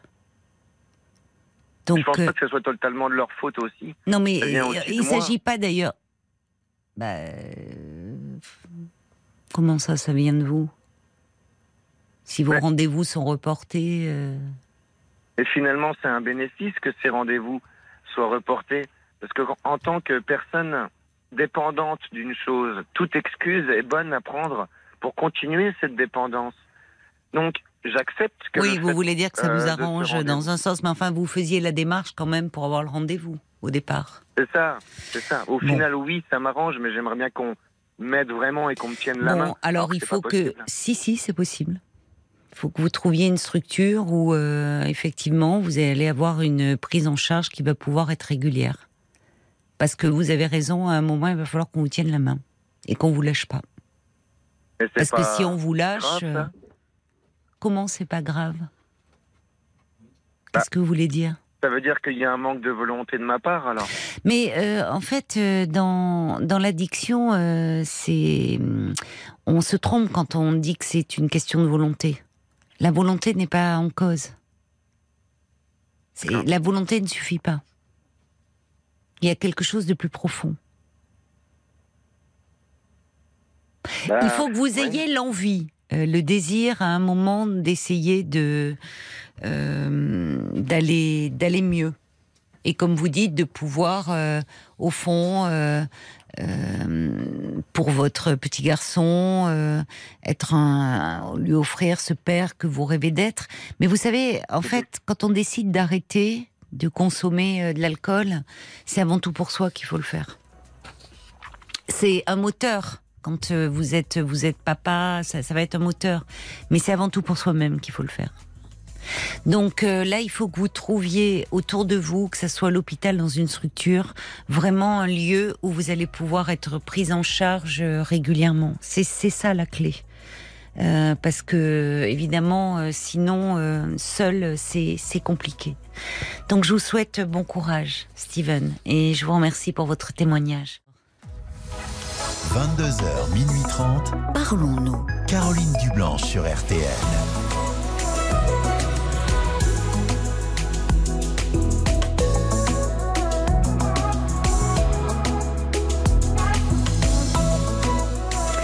Bienvenue euh, à vous euh, si vous nous rejoignez euh, sur RTL. De 22h à minuit et demi, la nuit est à vous. C'est vous qui menez la danse en nous entraînant dans vos interrogations les plus intimes. Alors parlons-nous 09 69 39 10 11, c'est le numéro que je vous invite à composer au prix d'un appel local pour me parler ou pour dialoguer avec un auditeur dont l'histoire vous touche. Vous pouvez aussi donner votre point de vue ou donner des conseils par SMS au 64 900 en commençant votre message par les trois lettres RTL ou encore sur le groupe Facebook de l'émission RTL- Parlons se transforme, c'est un morceau sur mesure pour la BO euh, du film Transformers. Et ce morceau fait écho au titre Les temps changent, paru sur l'album euh, Paradisiaque en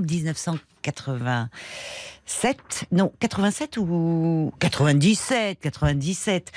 Et c'est la chanson que j'avais choisie, moi, Les temps changent d'MC Solar. Voilà, donc je suis ravie euh, de l'écouter. J'espère que ça vous a fait plaisir également. 22h, minuit 30, Parlons-nous. Caroline Dublanche sur RTL.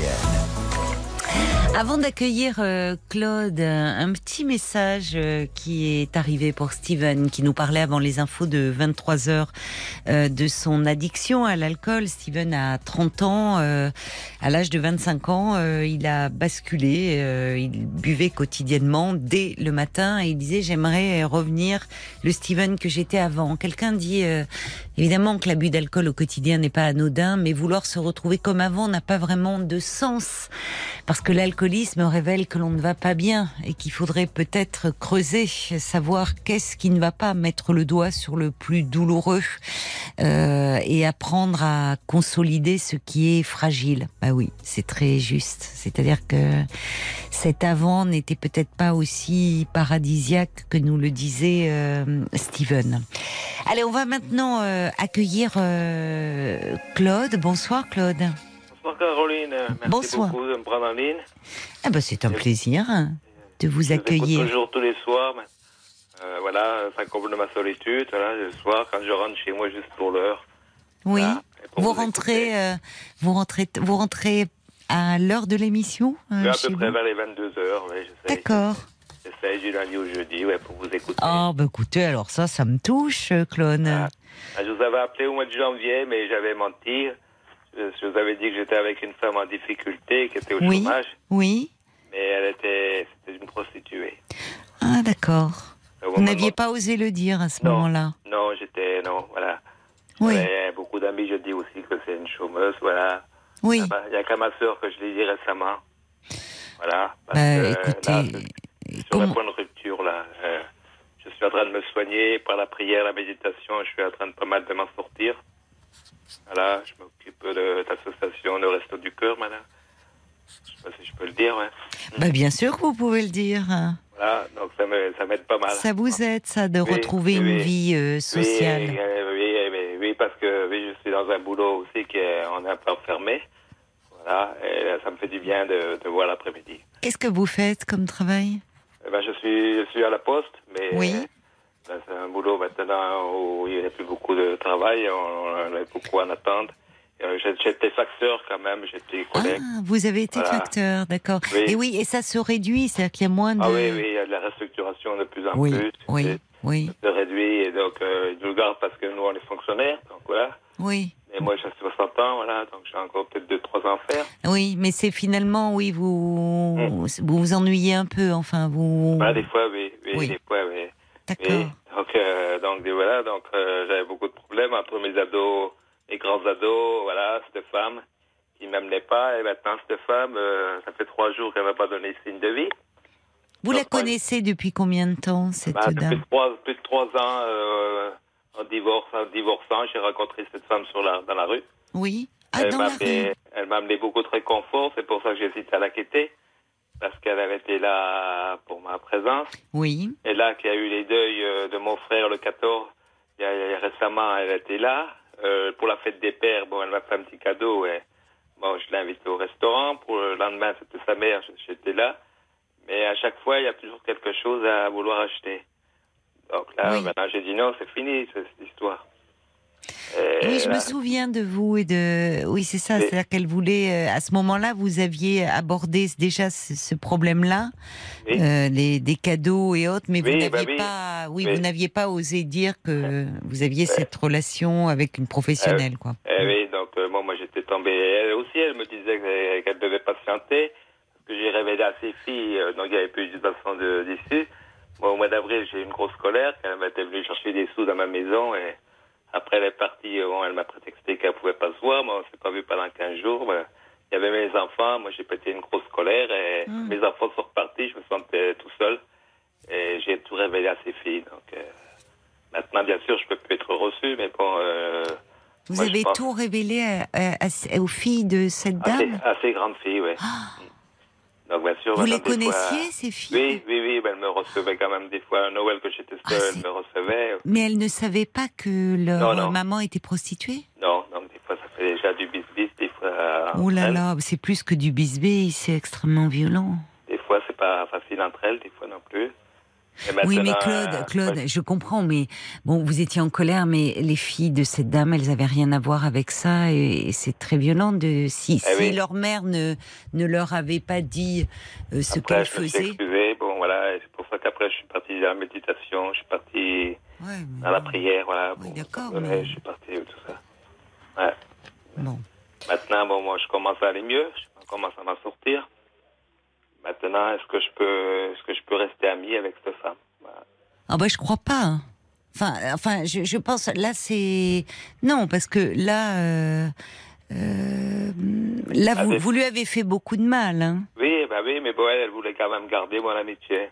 Mais visiblement, euh, dans ce que je comprends, c'est que euh, vous, même si donc euh, vous l'avez rencontré euh, dans le cadre de rapports tarifés, il y a une relation qui s'est nouée entre vous, Oui. puisque vous me dites que euh, vous connaissiez ses filles, que Oui, on- enfin, vous voyez, vous aviez vraiment noué une relation euh, affective.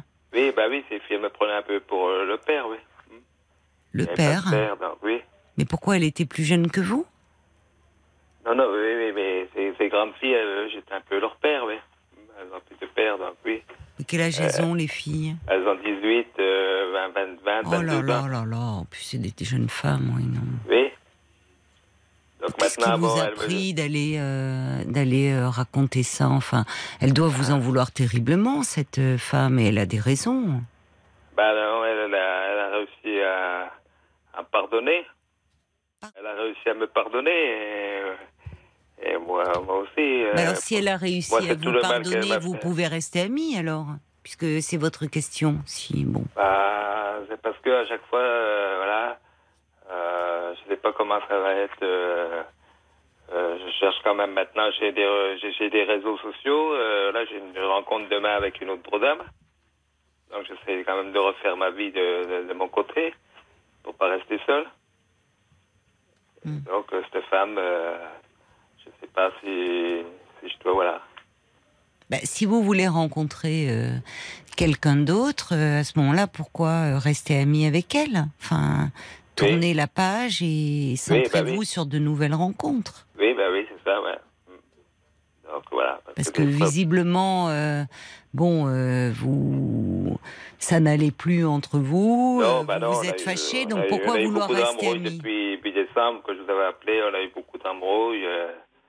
L'hiver, n'a pas été facile. Il y avait pas mal de prises de tête, voilà. Donc, c'est parce que elle, elle- elle est seule, et bon, elle, elle est seule, elle reste chez elle seule, bon, voilà. Donc, moi, que maintenant que je suis, euh, revenu dans la foi et tout ça. et- Oui, d'accord, mais enfin, la foi, euh, c'est une chose, mais c'est un peu aussi, ça peut être un peu facile, hein, de dire, euh, bon, j'ai la foi, euh, et donc euh, qu'on me pardonne, mais. euh, faut- Ça, je, je, maintenant, je, je suis du bon du Enfin, moi, je trouve, je trouve, pardon, après, bon, je, mais euh, parce que vous semblez dire, vous banalisez un peu. Bon, mais j'étais fâchée, j'ai été tout révélé à ces filles, mais bon, maintenant, euh, bon, ben, je me réfugie dans la prière. Euh, bon, euh, mais mais moi, je pense à ces jeunes femmes. Euh, que vous connaissiez, avec qui vous aviez tissé des liens, et ça veut dire qu'elle avait un lien affectif avec vous, euh, cette femme, pour vous présenter ses filles, qui n'étaient pas au courant qu'elle se prostituait.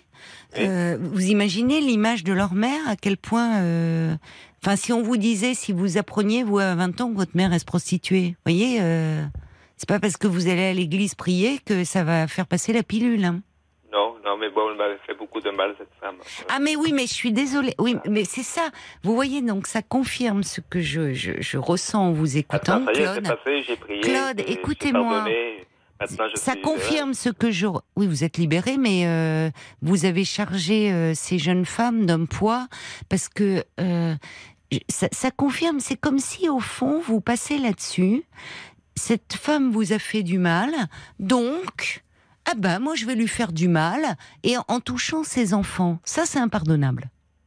Je suis désolée, mais parce que euh, les les enfants ne sont pas responsables du comportement de leurs parents et autres. Et en fait, pour ces enfants, c'était leur mère. Et vous n'aviez pas abîmé l'image de leur mère.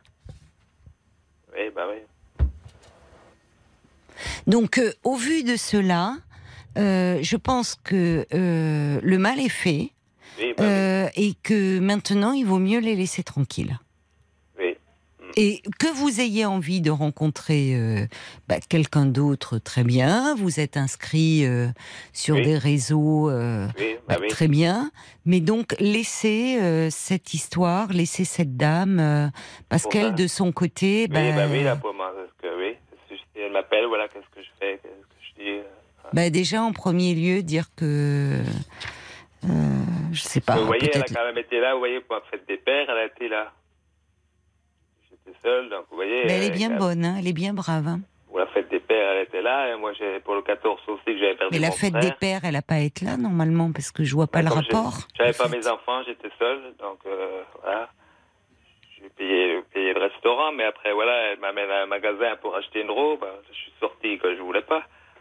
J'avais payé le coiffeur euh, la veille aussi, j'avais payé l'esthéti- et l'esthéticienne le lendemain, elle voulait encore que je lui paye encore l'esthéticienne. Alors j'ai dit non. euh, Bon, bah alors, si vous ne voulez plus, Claude, si vous euh, trouvez que votre relation aujourd'hui, euh, oui, elle bah est oui. trop liée à l'argent, euh, eh bien, alors, vous pouvez pas d'un côté en vouloir à cette femme, vous venger d'elle et vouloir rester amis.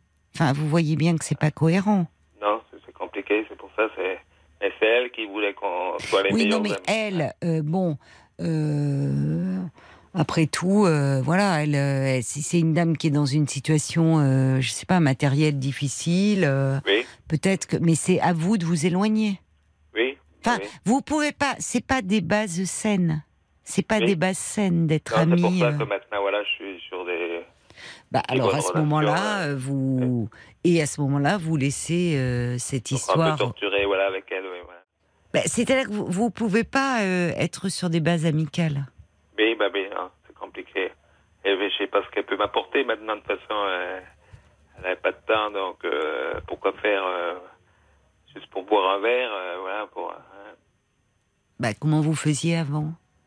Bah avant, on faisait un peu plus de choses. Hein. Maintenant, donc, on, on faisait des magasins. Maintenant, je peux plus, donc je peux plus aller, je peux plus aller chez elle non plus, donc euh, voilà. Donc, ouais. le mieux, c'est donc de couper. Oui, je pense. Je pense Ah. que c'est préférable et que vous vous tourniez euh, vers, euh, enfin, que vous ess- essayiez de mettre en place quelque chose pour faire une nouvelle rencontre. Oui, bah oui, bah c'est ce que je suis en train de faire. C'est un peu compliqué. Mais bon, c'est. Voilà. Je commence à aller un peu mieux. J'ai eu beaucoup de mois aussi en souffrance. Donc, euh, voilà, j'essaie de, voilà, de, de, de doucement m'en sortir. Bon. Bah alors, écoutez, c'est l'important. Voilà. Que vous alliez mieux et que peut-être euh, quand vous vous sentirez mieux et prêt à faire une nouvelle rencontre, euh, eh bien, ça se fera. Mais pour le moment, euh, au vu de, il y a, il y a trop chez vous, vous êtes trop partagé. C'est-à-dire qu'à la fois, vous avez peur. C'est par peur de la solitude que Ah, voilà, vous voulez continuer à maintenir le elle. lien. Voilà pourquoi j'étais resté avec elle aussi. Voilà, j'étais. Que maintenant, c'est la solitude. Oui, mais c'est pas une bonne raison. Parce qu'au fond, vous lui en voulez beaucoup. Oui, ben oui, elle m'a Bon. fait du mal. Oui. Ben oui, mais vous lui en avez fait en retour. hein. Donc, euh, sur, vous vous êtes fait suffisamment de mal, hein, l'un et l'autre. oui bah Donc, oui. euh, il vaut mieux passer à autre chose. Parce que elle, vous pouvez. qui vou- c'est elle qui voulait garder l'amitié. Voilà. Non, mais c'est pas. les meilleurs amis. Voilà. euh, Non, vous pouvez pas être les meilleurs amis du monde, c'est pas vrai. Oui. Pas sur ces bases-là. On n'a pas su voilà, être amoureux. On sera, ouais, non. Il y a trop de. Voilà. Il y a trop de, il y a un trop lourd passif entre vous. Oui. Donc, il vaut mieux, pendant un temps, euh, vous recentrer sur vous-même. Vous Ah oui. dites que vous avez, à travers la foi, euh, trouvé aussi un moyen de vous apaiser et, au fond, euh, de, de moins souffrir de la solitude. Bon, bah bah, vous avez trouvé un réconfort de ce côté-là, très bien. Oui. Et donc, vous tournez vers l'avenir pour faire de nouvelles rencontres et laisser bah oui. cette dame. Je pense que c'est préférable. Merci beaucoup, Caroline, de vos conseils. Je vous en prie. Ah, continue de nous écouter. hein. Eh ben, merci beaucoup, euh, Claude. Bonne, Merci. euh, bonne Merci soirée. pour votre. Au revoir. Jusqu'à minuit 30. Caroline Dublanche sur RTL. Parlons. Euh, qui allait pouvoir euh, voir Elton John à l'Accord Arena euh, de Paris. C'est la fin hein, de sa tournée mondiale d'adieu. Donc, ben voilà, vous l'avez écouté ce soir sur RTL.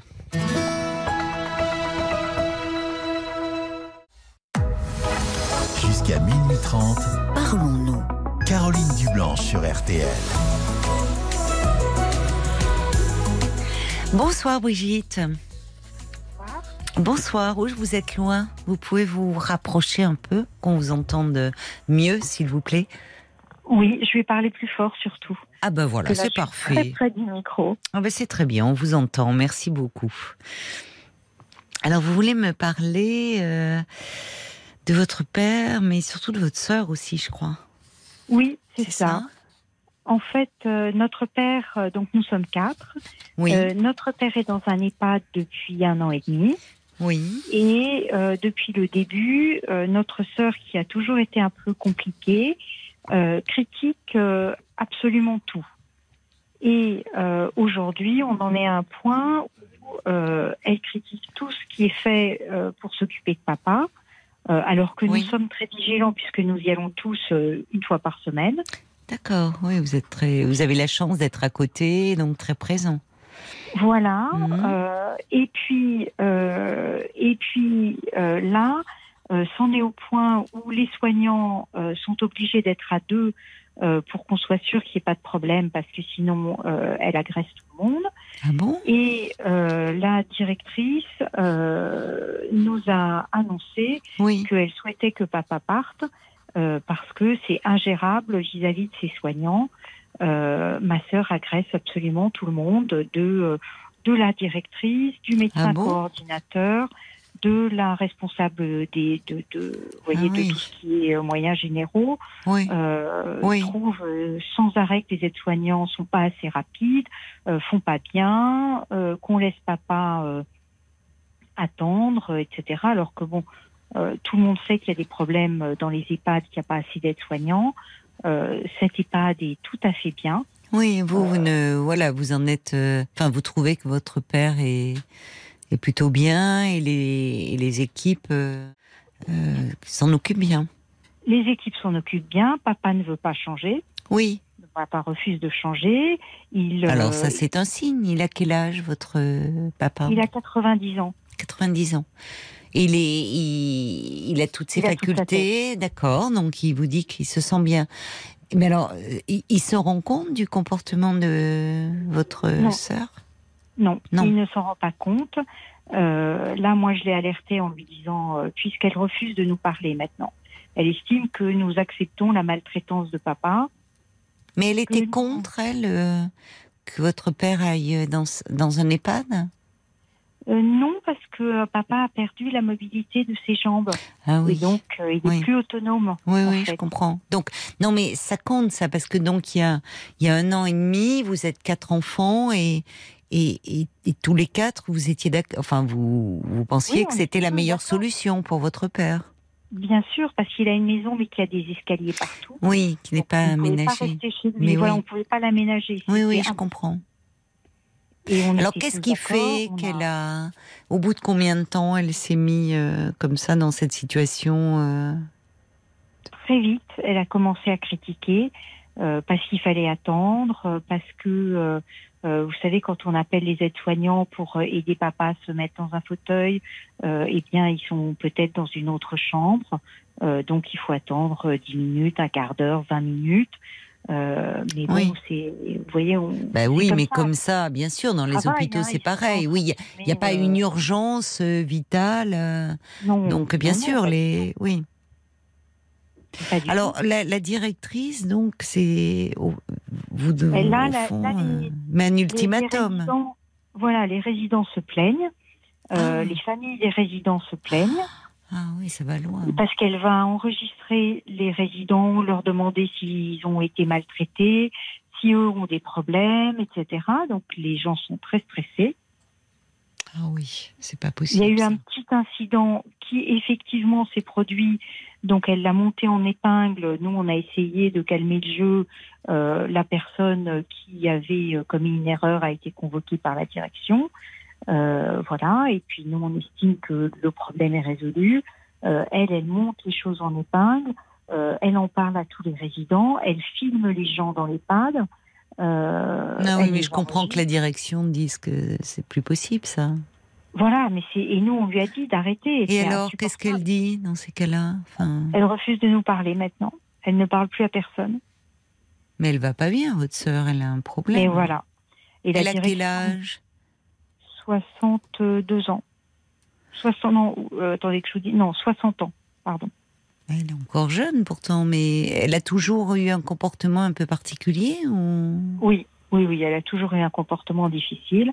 Et là, Dans quel sens? Dans quel sens?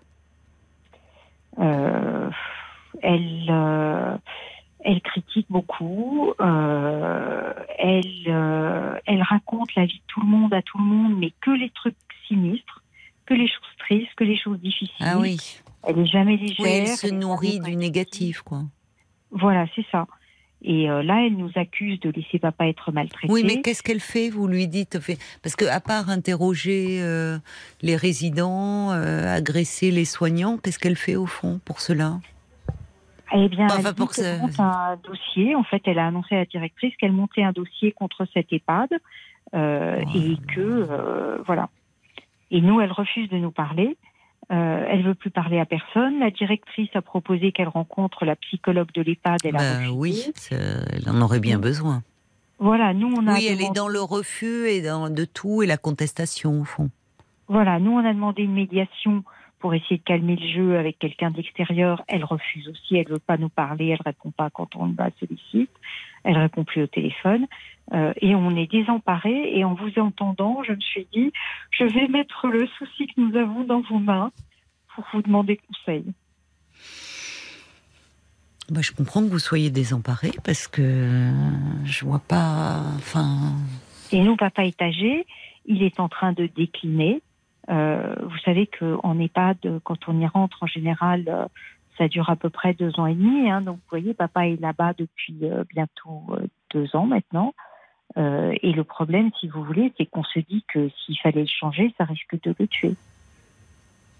Donc, on est très, très inquiet.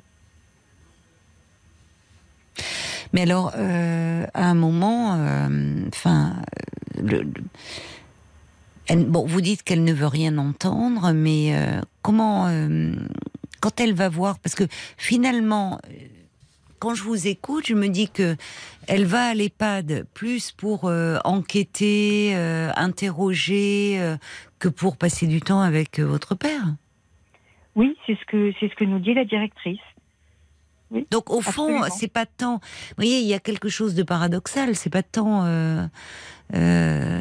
enfin, par souci. c'est là où ça devient problématique. Ou puisque vous dites, vous êtes plusieurs à dire euh, que votre père il est bien dans cette EHPAD, que lui-même se, se, se- ne veut pas partir. Donc au fond. euh, c'est elle qui s'enferme dans quelque chose d'un peu presque délirant, de persécution, de penser qu'il est qu'il y a de la maltraitance. Alors, il y a eu beaucoup euh, cette actualité autour des, des EHPAD. Est-ce que ça a majoré ce- son état, ses- son comportement? Est-ce qu'elle pense bien faire. Parce qu'elle est certainement convaincue de bien faire. Ah, elle est certainement convaincue Au de bien faire. c'est ça le problème, c'est que. Mais ce Non. faisant, c'est elle. Enfin, elle est paradoxalement, c'est elle qui est maltraitante. Elle s'en rend Mais pas compte, que- mais C'est ce que nous dit la directrice, elle maltraite Oui. le personnel. mais c'est vrai. Enfin, Et dans ce que vous dites, oui, et les résidents d'ailleurs, parce que des personnes oui. âgées qu'on vient euh, questionner, filmer. Enfin, d'abord, elle n'a pas le droit. Enfin, vous voyez, c'est donc elle est bouscule, elle est, elle est maltraitante. Elle en a pas conscience, mais euh, euh, enfin, Elle est maltraitante et on se dit qu'en plus, quand bien même on changerait papa, elle recommencerait ailleurs. Donc, mais bien sûr, c'est pas. Mais bien sûr, c'est visiblement euh, ça porte là sur. euh, Oui, elle focalise là-dessus, mais le problème est ailleurs. Oui, ça Non, il faut voir, il faut voir en premier lieu l'intérêt de votre père. Absolument. Donc, euh, vous dites s'il se sent bien dans cet établissement, euh, vous avez raison de dire à cet âge-là, il s'est habitué euh, aux équipes, à son lieu, à sa chambre, aux autres résidents, au lieu. Euh, ça, enfin, ça sera un non-sens de faire bouger votre père parce que c'est votre sœur qui a un comportement inadapté. Faut presque, c'est terrible, presque lui interdire. euh, Il n'y a pas possibilité de c'est impossible. On, on, on, on- on en est, on, y a réfléchi, mais en fait, c'est impossible. On ne peut pas lui interdire. L'EHPAD n'a pas le droit de lui interdire non plus. Ah, mais l'EHPAD a quand même peu qu'il n'ait pas le droit d'interdire des visites d'un enfant, mais euh, mais en revanche, euh, interroger les résidents, euh, les filmer, ça, je suis désolée, l'EHPAD a le droit d'interdire. Il est quand même aussi responsable de ce qui se passe au sein de l'établissement. Eh bien, l'EHPAD nous dit que euh, euh, ils hésitent à porter plainte, mais que d'un autre côté, Oui. ils pensent que même s'ils Mais portent plainte, elle ne changera pas. Moi, c'est ce que je leur ai dit. Mais en fait, elle a, il y a quelque chose de pathologique. Donc ils ont raison dans le sens où face à un tel comportement qui relève quand même un peu de la pathologie, euh, une plainte, euh, c'est de soins dont elle aurait besoin. Enfin, oui, oui, c'est ce que nous pensons aussi, mais on n'arrive plus à lui parler parce qu'elle ne veut plus nous parler. non, mais le problème, c'est que euh, du point de vue de la direction, moi je comprends. Bon, vous vous êtes désemparés, mais du point de vue de la direction de l'EHPAD, je comprends que eux, comme ils se sentent aussi euh, très démunis. Euh, eh ben, euh, c'est au fond, c'est se débarrasser du problème en demandant à votre père de changer d'établissement. Exactement. Mais votre Alors sœur que continuera. ça va pas résoudre. Mais voilà, ça va pas résoudre le problème. Et puis papa est bien là-bas et l'établissement est bien. Vous voyez ce que je veux dire? Donc il n'y a pas de Oui, oui, non, mais j'entends. C'est-à-dire que c'est irrationnel. totalement. Voilà. Et on est trois à dire nous sommes contents, nous souhaitons que papa reste. Mais euh, en fait, là, euh, il va falloir. euh, Enfin, elle veut plus vous parler, mais à un moment, il va falloir forcer les choses. hein. Si vous êtes visiblement à, à côté des autres, vous y allez en délégation et en disant là, c'est plus possible, il va falloir que tu nous écoutes. Euh, tu t'es mis en tête euh, euh, qu'il y avait un problème. Le problème, en fait, c'est que par ton attitude, on nous oblige, on va nous obliger à changer papa et que ça c'est d'établissement et que ça c'est c'est quelque chose qui va être qui va le faire souffrir et qui va le rendre très malheureux. Il faut que tu aies conscience de ça. Donc, d'une façon ou d'une autre, si tu ne veux pas comprendre, si tu ne veux pas entendre qu'il est bien là où il est et qu'il n'y a pas de maltraitance, il va falloir, euh, je sais pas moi, euh, faire avec un certificat médical quelque chose en me disant que votre sœur euh, a un problème. Et Oh, est-ce qu'elle fait finalement le, on voit bien que le problème n'est même pas votre père. Absolument. Est-ce que oui. quand elle est auprès de lui d'ailleurs, comment ça se passe? C'est là la question. Est-ce que comment elle est avec votre père? Écoutez, nous, on évite d'y aller quand elle y est parce que euh, elle après rentre en conflit avec nous. Donc on, on- voilà, on, on évite. Alors votre Euh, père, qu'est-ce qu'il en dit quand Papa euh, dit que ça se passe bien. Papa dit que ça se passe oui, il bien. veut peut-être pas de problème. Elle Mais ne en fait, le il la questionne voit que pas. quand elle est dans sa chambre. Donc lui, il voit pas lorsqu'elle est en dehors de sa chambre et qu'elle va questionner les résidents, en fait. Vous voyez? Et la directrice de l'EHPAD me dit, elle reste un quart d'heure chez votre père et elle passe deux heures dans les couloirs. Mais vous voyez bien, c'est là où il y a quelque chose de très problématique. C'est qu'au fond, euh, le problème, comme si elle était investie d'une mission. Oui, absolument. Et, et qu'elle est là pour dénoncer une maltraitance. euh, Oui, oui, je pense que le mot mission est le bon terme. Elle se sent investie de la mission de dénoncer des maltraitances. euh, Moi, je ne comprends pas que la direction ne mette pas des limites. Parce que quand vous me dites euh, ils n'ont pas le droit d'interdire les visites, euh, à partir du moment où, euh, enfin, euh, au fond, les visites tournent à une intrusion, Oui. vous me dites qu'elle agresse le personnel alors en parole, en fait. Oui, ah oui, oui, tout à fait Bon, en parole. Oui, À oui. partir du moment où il y a quand même agression verbale du personnel, enfin de tout le monde d'ailleurs, bon, qu'elle qu'elle euh, qu'elle perturbe les résidents euh, en, en les questionnant, en filmant. Enfin, à un moment, la, la direction, elle a le droit de, elle, elle est là aussi euh, pour s'interposer.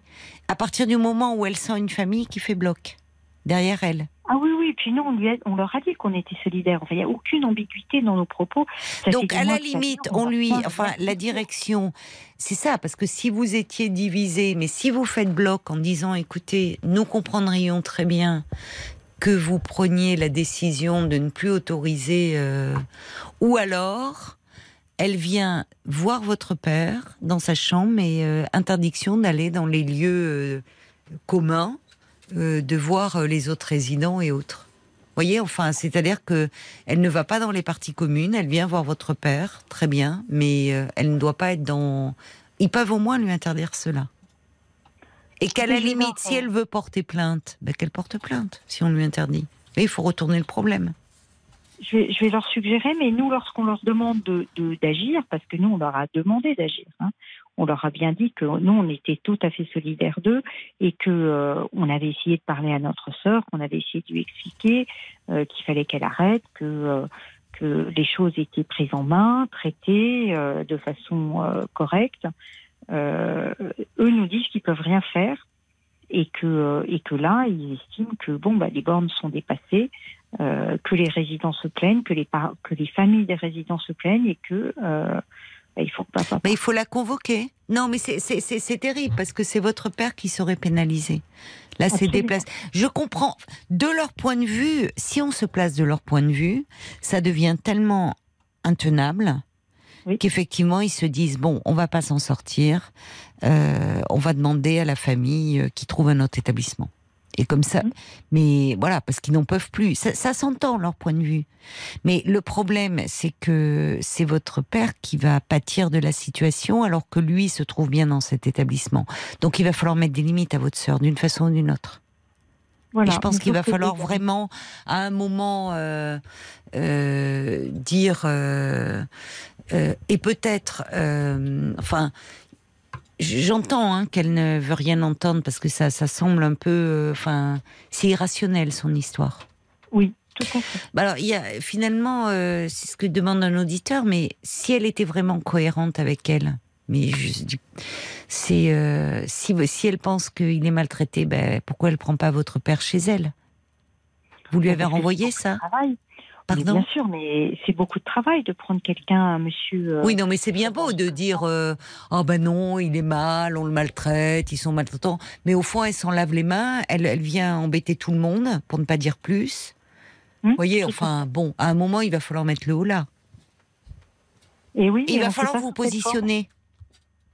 Ah, Non, mais il va falloir vous positionner en disant vous. En, vous pouvez pas attendre tout de l'EHPAD non plus, parce que ils Ah non, sont. Vous voyez, enfin, Oui, oui, bien sûr, bien sûr, bien sûr. vous pouvez pas attendre tout de l'EHPAD et peut-être les rassurer en disant bon, euh, on sait bien que c'est notre sœur le problème et et, et en dire euh, en fait on ne veut pas que notre père en soit soit pénalisé parce que lui se plaît ici et nous trouvons de fait qu'il est bien et bien traité et dire on est vraiment désolé de, des problèmes que, cause euh, notre, que vous cause euh, notre sœur, on en est bien conscient et que vous ne pouvez pas tout régler vous. Vous voyez, il va falloir qu'il y ait un pas des deux. Enfin, vous pouvez pas Et tout demander à l'EHPAD non plus.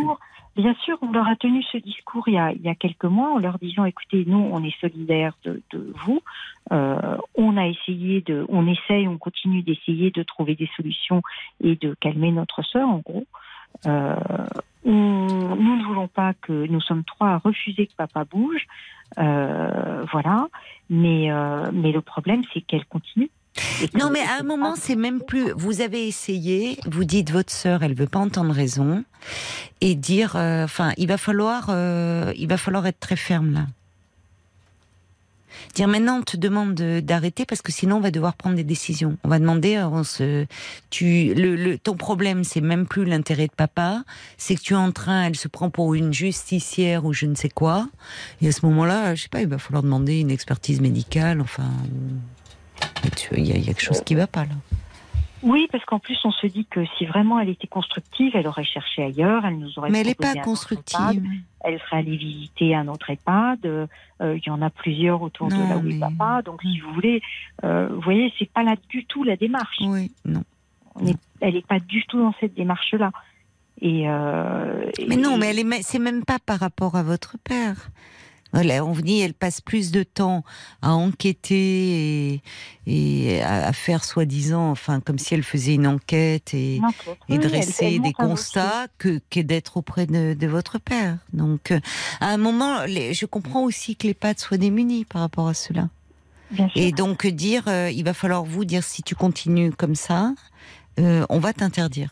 Euh, de parce que parce que tu en fait euh, tu portes préjudice et Enfin, il va falloir trouver. Ou c'est vous qui allez devoir porter plainte. Qu'elle soit Et oui. convoquée, elle, par la police. Enfin, en disant. euh, Il faut qu'on voit un avocat pour voir ce qu'on peut faire. bon, l'avocat, il pourra pas faire grand-chose. hein. Non, mais nous conseiller, savoir si on peut porter plainte, euh, suivant quelle modalité. euh, Ah oui, ça, vous pouvez. conditions. Oui, Vous d'accord. voyez ce que je veux dire Dans quelles conditions euh, Moi, ce que je crains, c'est que enfin, l'EHPAD s'épuise et qu'à un moment, il vous donne un ultimatum. hein. Mais c'est ce qu'ils sont en train de faire. Oui, c'est ce qu'ils sont en Ben train oui, de faire. parce qu'ils n'en peuvent plus. Ils Oui, n'en peuvent plus et ils voient qu'au fond, euh, euh, vous dites. Parce que être solidaire, vous voyez, pour eux, ça ne suffit. C'est bien sûr, c'est important, mais dans les faits, il n'y a pas d'acte. C'est vous êtes solidaire, mais votre sœur continue à venir euh, semer le bazar dans l'établissement. Oui, et on peut pas l'en empêcher. Nous, nous-mêmes, on peut pas l'en empêcher. On a, on n'a aucun pouvoir de, de lui demander de ne pas venir. Parce que l'argumentaire, c'est euh, c'est mon père, euh, je viens quand je veux, comme je veux. Et comme elle ne travaille pas et que nous, on travaille, Mais elle est bon. Enfin, oui, là. vous voyez, c'est c'est insolvable. Mais peut-être. Moi, enfin, c'est ce que beaucoup d'auditeurs disent. On plaint les soignants. Enfin, c'est infernal Ah pour bah, l'équipe. Elle est, votre sœur est maltraitante. Enfin, moi, je, je sais pas. Je pense elle aurait, elle aurait besoin de, elle aurait besoin soin, de, oui, oh, bah, elle aurait besoin d'une expertise. hein. Je pense que ça va pas du tout là. Enfin, Mais je sais pas si on Et peut demander une expertise comme ça euh, de quelqu'un. voyez. ben, renseignez-vous, parlez-en au médecin traitant en disant, il peut y avoir des, euh, des, enfin, vous connaissez son médecin traitant? Pas du tout. Pas du tout. Non, non, mais parce que là, enfin, je, moi, j'avoue que c'est la première fois que j'entends ce genre de, de situation là que vous décrivez. Euh, je, Pas je, je crains que ça se retourne contre votre père hein, et que votre père, euh, à un moment, les pattes disent "Écoutez, c'est plus possible. Euh, on ne peut pas accepter. De fait, ils ne peuvent pas accepter et ils n'ont pas accepté un tel comportement." Euh, et qui disent bon ben on va devoir euh, arrêter là. Oui, ils, en sont là. Eux en sont là. Et, euh, Bah, et il faut mettre votre sœur face à ça. Il faut mettre votre sœur face à ça. Je pense là, faire un conseil de famille, qu'elle veuille, qu'elle veuille pas, vous débarquez les trois autres, et vous lui dites, écoute, de par ton comportement et de par ton attitude, ce qui va se passer, c'est que papa, euh, il va falloir trouver un autre EHPAD. T'as une solution? Faut la mettre face à. Quelle est ta solution? Tu as un autre établissement à nous proposer? Est-ce qu'il est bien? Il est agréé? Il est certifié? Sache que papa ne veut pas bouger parce qu'il est bien dans cet établissement. Tu es en train de lui faire beaucoup de mal. Donc, si tu continues comme ça, nous, euh, on va euh, porter plainte contre toi. Peut-être qu'à un moment, il va falloir la menacer si elle veut rien entendre. Oui, bah, de toute Vous voyez, il façon, va non. falloir hausser le ton et dire Ah, écoute, non, nous, nous allons faire, porter hein. plainte. Oui, on est prêt à le faire. Puis nous, on est trois, donc. euh, si Mais il faut y aller. Voilà. À ce moment-là, il faut dire. Parce que là, dire, euh, en fait, euh, papa est malheureux, il ne le sait pas, évidemment, votre père. Je lui en ai parlé aujourd'hui parce que euh, parce que j'étais très inquiète et Et que. comment a-t-il réagi? Euh, eh ben, il n'est pas au courant. En fait, il me dit, euh, je lui ai demandé mais- comment ça se passait avec elle. Il m'a dit bien. Il n'est pas au courant et je lui ai dit, écoute, euh, euh, parle-lui en. euh, comme ça, tu lui dis qu'elle te met en risque, que euh, elle est en train de fatiguer tout le monde, euh, que un de ces jours, il faut. Alors, je lui ai pas dit Oui, c'est est ça. mais Non, bien sûr, pas l'angoisser. Mais enfin, voilà, qui lui, qui lui attention à dise. ça aussi, hein. Oui, oui, non. dire qu'elle arrête de, de se comporter comme elle se comporte, Voilà. parce qu'elle te met en péril. Vous avez bien fait de mettre au courant votre père, puisque en disant que, sans parler de, de- du, du fait qu'il pourrait être obligé de bouger, mais puisque que lui puisse se prononcer en disant, écoute, et, vous- et il peut dire, j'ai appris, m'est revenu aux oreilles par les équipes, que tu enquêtes, que tu penses que je suis maltraité, tout va très bien. Je me sens bien ici et je n'ai en aucune façon envie de bouger. Donc je te demande d'arrêter tout cela parce qu'au final, ça me fait beaucoup de mal et beaucoup de peine. Oui, c'est ça. Si au vu de cela, après que votre père lui ait parlé, elle continue, là il va falloir lui mettre des limites. Enfin, c'est ce que dit Bérangère, réunir un conseil de famille, même sans elle, si elle veut pas être là, si besoin faire appel au juge des tutelles. Il va falloir, euh, voyez, faire avoir euh, une instance au-dessus. C'est pas possible ça. Alors, c'est ce que nous a dit l'EHPAD. L'EHPAD a dit la Ah seule oui. solution, c'est que vous mettiez votre père sous tutelle, mais bon, on Eh est ben voilà. n'avait pas envie de le faire. Mais oui, mais Mais enfin, on il faut le protéger. Il faut le protéger de votre sœur. Voilà. votre sœur qui a un problème horaires, et. voilà, et qu'on demande au juge qu'elle ait des horaires très stricts et qu'elle ne puisse pas. en Mais c'est ça, voilà. Mais c'est ça. Mais en fait, et, et, et parce que lui, le juge des tutelles, là, il y aura une interdiction. Parce qu'en fait, c'est pas contre votre père. Votre père, ça changera Non, rien non. à son quotidien. Au contraire, il pourra rester dans ce lieu où il est bien. En revanche, ça va mettre des limites à votre sœur. Et si elle les enfreint, là, elle sera pénalisée. Il va falloir. Vous n'y arrivez pas. C'est pas possible. Elle veut rien entendre. Non, il va falloir une autorité au-dessus. Il va falloir faire appel à la loi. Et c'est ce que dit. Bérangère. Euh, Renseignez-vous auprès d'un avocat. Et euh, alors, on va se tourner du côté de Paul qui Oui. me fait signe qu'il y a beaucoup de, de réactions. Qui allait justement vous lire le message de Bérangère qu'elle a envoyé aussi ah, sur Facebook. d'accord. et Ben, qui elle a bien disait fait. oui. Exactement ça, réunir un conseil de famille, Oui. même sans elle, et ça. si besoin, faire appel au juge des tutelles. Oui. Et oui, effectivement, vous pouvez vous renseigner auprès d'un avocat euh, pour ce genre de, de, de Merci à démarche. Bérangère. Oui, merci parce que c'est très concret. Et... ouais. Euh, Il y a Sarah qui euh, a l'impression que votre sœur traduit là sa propre peur de l'EHPAD où elle se voit un jour.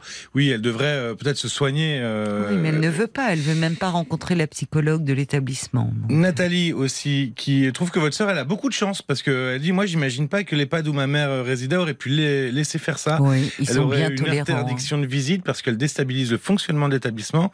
Et puis, il faut faire bloc contre vos votre sœur, vraiment. Ah oui, vraiment. Il faut ça. vraiment presque, alors, la menacer avec euh, avec des démarches. Il y y a Janine euh, qui pense qu'elle que la directrice doit prendre ses responsabilités, obliger euh, avoir euh, son père dans sa chambre, lui interdire de se promener dans les couloirs et la menacer de déposer plainte.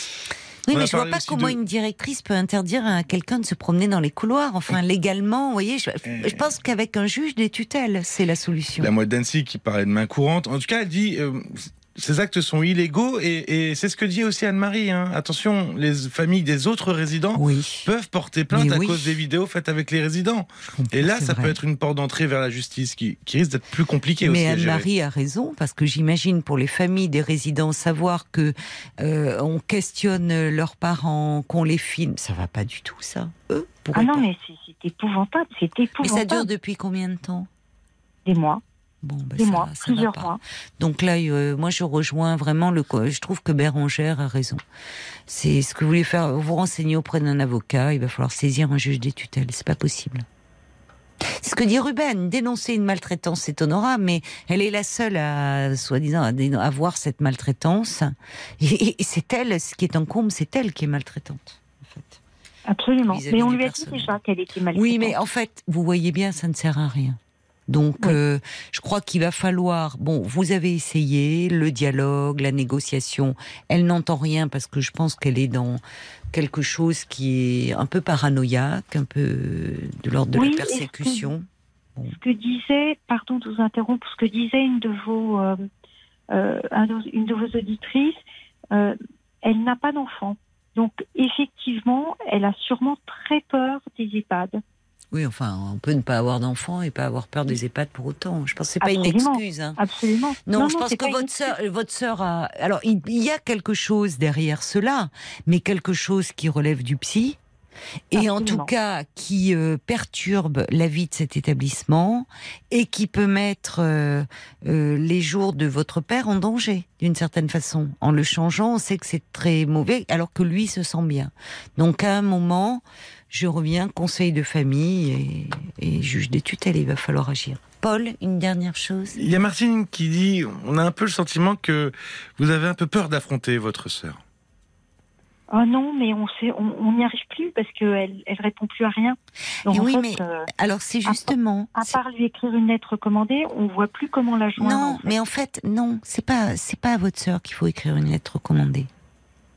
Enfin, au bout d'un moment, c'est, vous parliez d'avocat, où il faut un courrier au juge des tutelles, là. Il faut protéger votre père de votre sœur, en fait. Et que euh, l'établissement puisse retrouver une quiétude, et donc votre père aussi. Parce que sinon, ce qui va se passer, c'est qu'à un moment, on vous laissera plus le choix. hein. On va dire, écoutez, votre sœur est ingérable, perturbe la vie de nos résidents, on vous demande de, de trouver une autre solution euh, pour votre papa.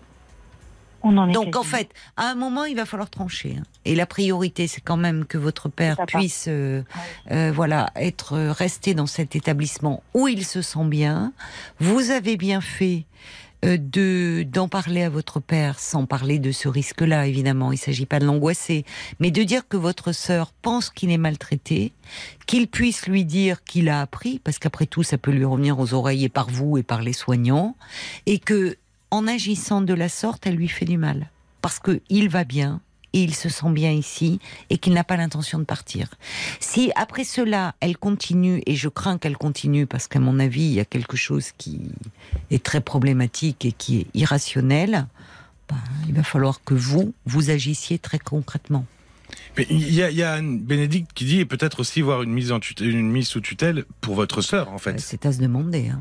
Elle Si est, elle a elle est tout- mariée, oui, mais elle est mariée, donc Et euh, alors on va laisser son mari. Qu'est-ce qu'il en dit, que- son mari, votre beau-frère Ah ben, on, on l'a pas eu au téléphone et puis. euh, Il faut le voir. Et puis la directrice, justement, euh, on hésitait à le contacter et la directrice de l'EHPAD m'a dit, mais quand elle est venue avec lui, euh, elle lui dit de filmer, il filme. Donc. euh, Oui, mais que- enfin moi, enfin vous voyez, j'essaierai quand même par ce biais-là de contacter votre beau-frère en disant, écoute, c'est plus possible. Est-ce qu'il peut la raisonner? Soit bon, il veut pas, il veut avoir la paix, mais bon, là, le dialogue ne suffit plus. Il va falloir euh, poser des actes, vraiment, pour protéger votre père. Bon courage, Brigitte, et merci beaucoup aux auditeurs qui se sont Caroline. manifestés pour vous. Au revoir. Je vous tiendrai au courant. Merci Avec plaisir. Bon courage, au revoir. Jusqu'à minuit 30, Parlons-nous. Caroline Dublanche sur RTL. La nuit continue euh, sur RTL avec vous et vos appels au standard de Parlons-nous pendant une demi-heure encore 09 69 39 10 11. Vos réactions également par SMS au 64 900 code RTL 35 centimes par message et sur la page Facebook de l'émission RTL-Parlons-nous. On écoute euh, un peu de 22h, minuit 30, Parlons-nous. Caroline Dublanche sur RTL. Bonsoir Anne Euh, bonsoir Caroline. et bienvenue sur l'antenne de RTL. Merci. Alors, qu'est-ce qui vous amène euh, à moi ce soir? Ben, C'est une euh, truande euh, défaillance. Euh, Défaillance bon, elle vous, euh, je pense que Violaine vous a. vous Ah a- non, je... vous savez, les appels arrivent en, en direct et non, Violaine n'a pas tellement le temps de me parler pendant que je oui, suis oui, en non, émission. mais euh, elle m'avait posé plusieurs questions, donc. euh, je oui, mais maintenant vous êtes à l'antenne et vous pouvez m'en parler D'accord. Eh ben, c'était simplement que j'ai dû quitter Paris euh, il y a quatre ans, Paris où je suis née, où j'ai vécu, donc euh, 68 ans, et, et où j'ai euh, toute, euh, j'ai ma fille, mes amis, mes repères, Mhm. parce que ma vie, elle est, ma vie, c'est Paris, c'est pas ailleurs. J'ai dû la quitter pour des raisons financières uniquement. Ah bon? Bah, oui, parce que j'avais plus, j'avais plus les moyens de, de vivre sur Paris. Vous étiez locataire? Oui, oui, oui. D'accord. Donc en fait, c'est oui, c'est ça. Vous vous plaisiez beaucoup à Paris, mais euh, c'est que votre Ah. retraite ne vous permettait plus de, Non. de vivre. Oui. D'accord. Et vous êtes allé euh, où alors? Alors je suis, euh, alors évidemment quand je dis ça, tout le monde dit ah, je suis à La Rochelle. Ah bah oui, c'est Ah plutôt oui, agréable, oui. oui. Oui, oui, il faut, faut y passer. Quand j'étais enfant, avec mes, parents, nous y sommes allés une fois sur le port. On n'y a pas vécu, quoi. faut y vivre. C'est, c'est quand on est parisien dans le sang, euh, euh, la province, euh, que ce soit Rochelle ou, ou autre, c'est, euh, c'est le jour et la nuit avec Paris, quoi. Et ça fait quatre ans, et quatre ans où j'ai essayé de. Oui, j'ai essayé de. Mais c'est le. C'est pas possible, quoi. C'est les gens sont d'abord les gens détestent les Parisiens. Euh, j'ai- eu des alors que j'essayais de bah, de faire en sorte d'être euh, euh, bah, de- je sais pas comment, de, de- de- dès que j'étais parisienne, c'était, euh, j'étais, ah oui, les Parisiens, euh, euh, à cause de euh, tout est plus cher. euh, Bah, c'est pas faux. Ouais. je- oui, mais j'ai reçu des. euh, Non, mais c'est vrai des- que c'est un peu embêtant le tourisme. Les, les- les Parisiens, malheureusement, c'est vrai qu'on fait monter les prix. Enfin, et vous-même, vous-même, vous dites oh là là, oui, mais enfin, quand on a vécu à Paris, la province, genre c'est ennuyeux. Vous voyez, les a priori c'est- des uns et des autres au fond. hein. Oui, oui, mais moi j'ai jamais, euh, j'ai jamais, euh, si j'ai à, si à Paris j'ai croisé un provincial où j'ai discuté avec lui ou s'il me demandait un renseignement euh, parce qu'il n'était pas de Paris, j'allais pas lui dire euh, démerdez-vous. euh.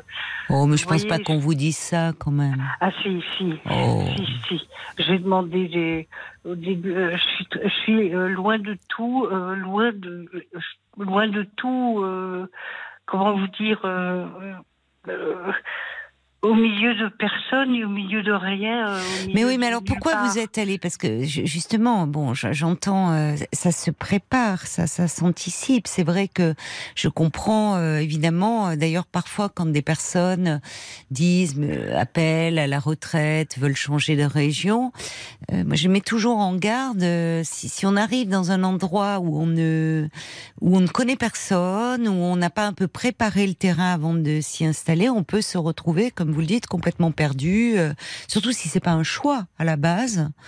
Euh, donc euh, bon, et, et là on voit bien, bon, vous pourriez être dans l'endroit le plus agréable au monde. Au fond, vous regrettez Paris. vous donc, vous voyez, c'est déjà vous, vous êtes arrivé là-bas un peu comme dans une terre étrangère, exilé. De, de, de, de tout ce qui a fait votre vie pendant 68 ans à Paris. C'est c'est énorme. Et de toutes vos habitudes et vos repères. Donc, euh, Mes repères, j'ai tout perdu. mais oui, mais alors pourquoi finalement? Parce que qu'est-ce qui fait que si vous vous sentiez si bien, parce que parfois même il vaut mieux, euh, on peut être, je, je sais pas, j'entends les loyers, le, niveau de vie est très cher à Paris, évidemment tout est cher, et en premier lieu les loyers. C'est pour ça que je vous demandais si vous étiez locataire. Mais à ce moment-là, est-ce que là aussi ça peut s'anticiper si prendre parfois il vaut mieux euh, même un, studio un studio agréable mais dans un endroit dans un quartier où vous avez vos habitudes plutôt que quelque chose de plus grand mais dans un dans une ville où vous vous sentez mal Oui, non, mais j'avais pas les. J'avais pas les moyens. J'ai pas pu anticiper parce que j'ai divorcé. Ça a été très compliqué. Après, bon, euh, il a fallu euh, assumer. J'ai assumé pendant des années, mais j'ai pas pu euh, prévoir l'après. Quoi. Voilà. J'avais pas les moyens de. oui mais alors alors ce que ce que je veux vous dire c'est que euh, Paris euh, intramuros euh, c'est exorbitant les loyers Ça- malheureusement c'est voilà bon mais vous pouvez aller un peu à l'extérieur de Paris et déjà là franchement les loyers ça diminue nettement et avec les transports aujourd'hui, euh, c'est là que vous Oui, oui, avez. Oui, Ben voyez, mais oui, mais oui, mais j'ai plus les moyens aujourd'hui, donc. euh, ben vous avez quand même le moyen de vivre à La Rochelle. Oui, mais j'ai pas les moyens. Bah, j'ai pas les, les moyens de déménager. Ça coûte cher un déménagement. euh, Ben alors qu'est-ce que vous allez faire? Faut bien trouver une solution. Ben, J'en ai pas. Je suis désolée. J'avais envie de vous entendre parce que voilà, euh, je- ça m'aide à. Bon, c'est vrai que j'aurais pas pu imaginer que je suis quelqu'un de très euh, bon. Là, je- je- aujourd'hui, j'ai perdu, euh, j'ai perdu mon, euh, mon envie de vivre, euh, mon humour, ma joie. de- Oui, ma on joie sent de que vous êtes très déprimé. Oui, oui, très, Ouais. très. J'ai perdu le sommeil, j'ai perdu l'appétit, j'ai perdu tout. À ce point-là. Alors, est-ce que vous avez un médecin? Est-ce que vous êtes suivi là? Euh, non, non. Pourquoi?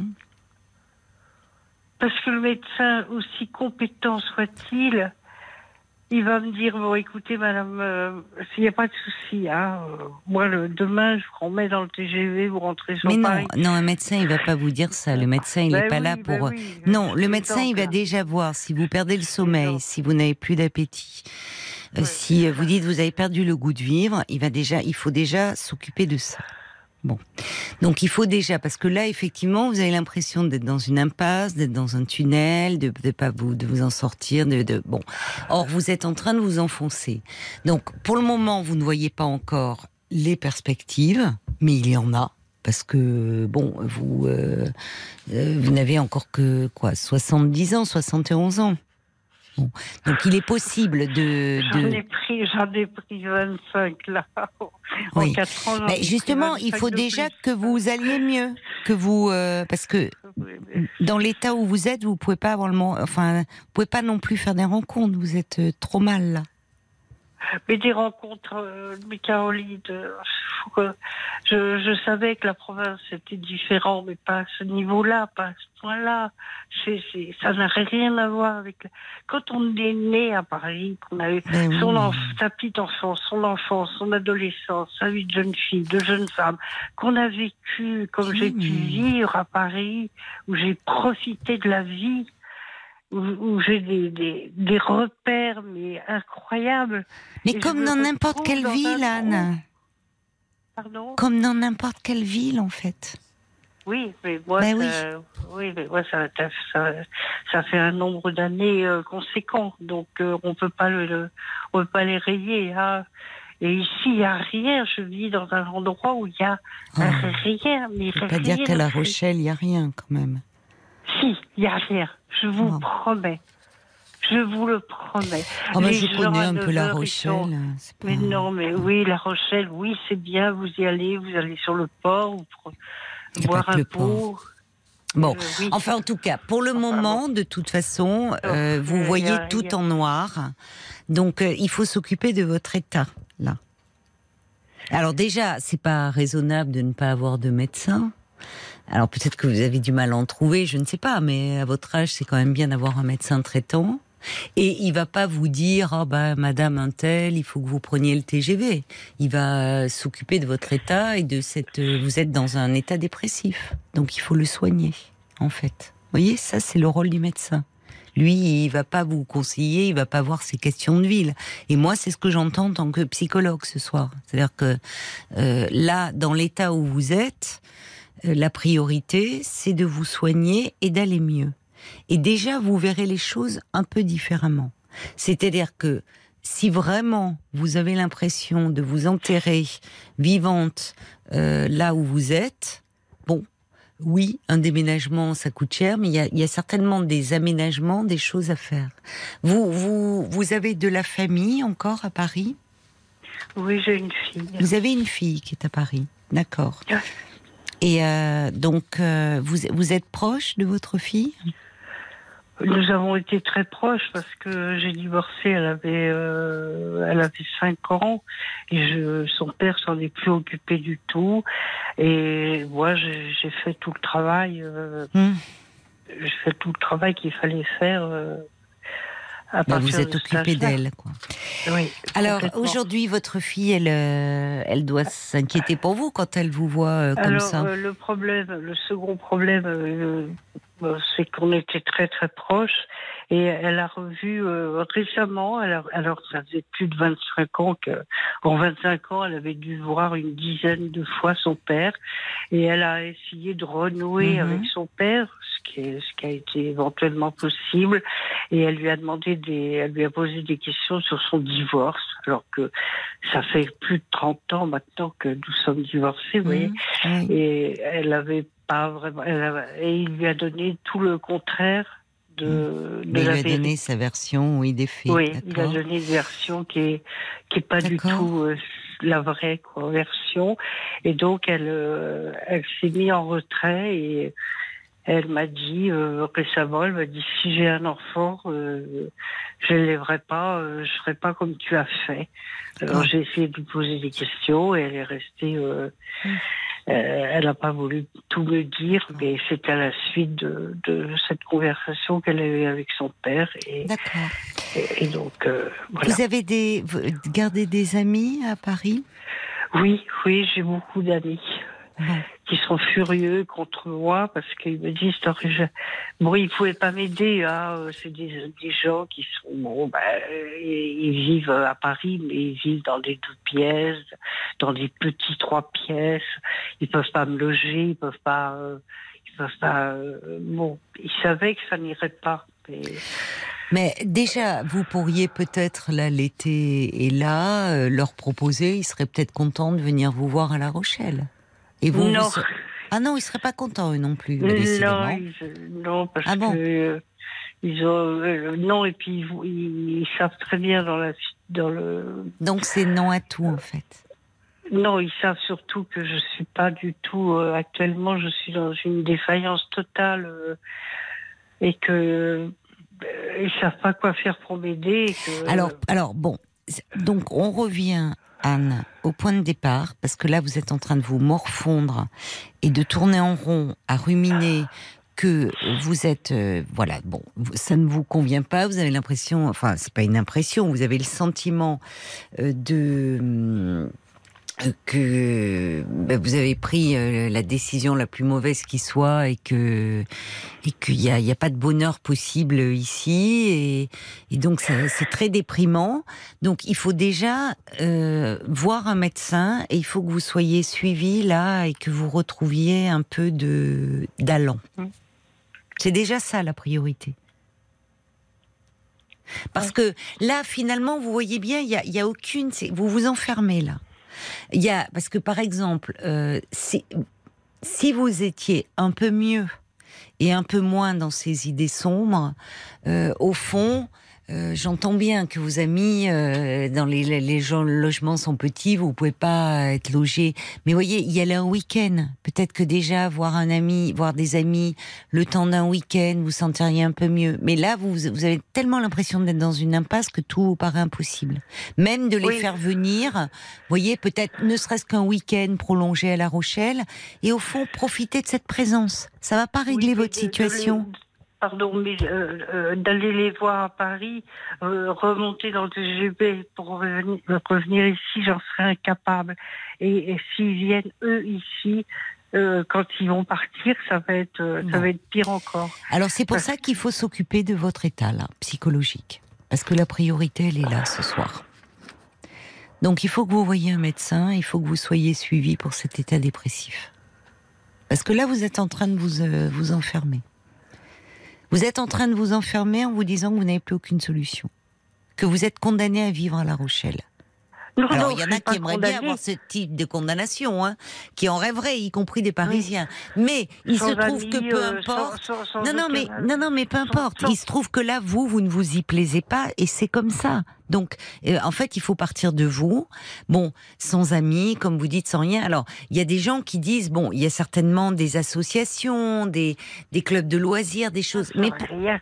Voilà, il y a rien. On entend dans ce rien qu'il y a rien Ah et bah c'est le oui, bah refus et le rejet total. Venez vivre, euh, les gens. Écoutez, Pardonnez-moi. Anne, mais vous savez moi, alors contrairement à vous, euh, j'ai vécu euh, ben, toute mon enfance et, et- et- et toute ma jeunesse en province, et moi, je, dès que je peux, je quitte Paris. Donc, mais en fait, c'est pas la question n'est pas pour parler de moi. Je, je comprends, je comprends très bien votre mal-être et le fait de vous retrouver dans une ville où de toute façon vous avez perdu tous vos repères, vous vous sentez mal et vous n'avez pas d'amis. Et, et forcément, on ne peut pas être bien comme ça.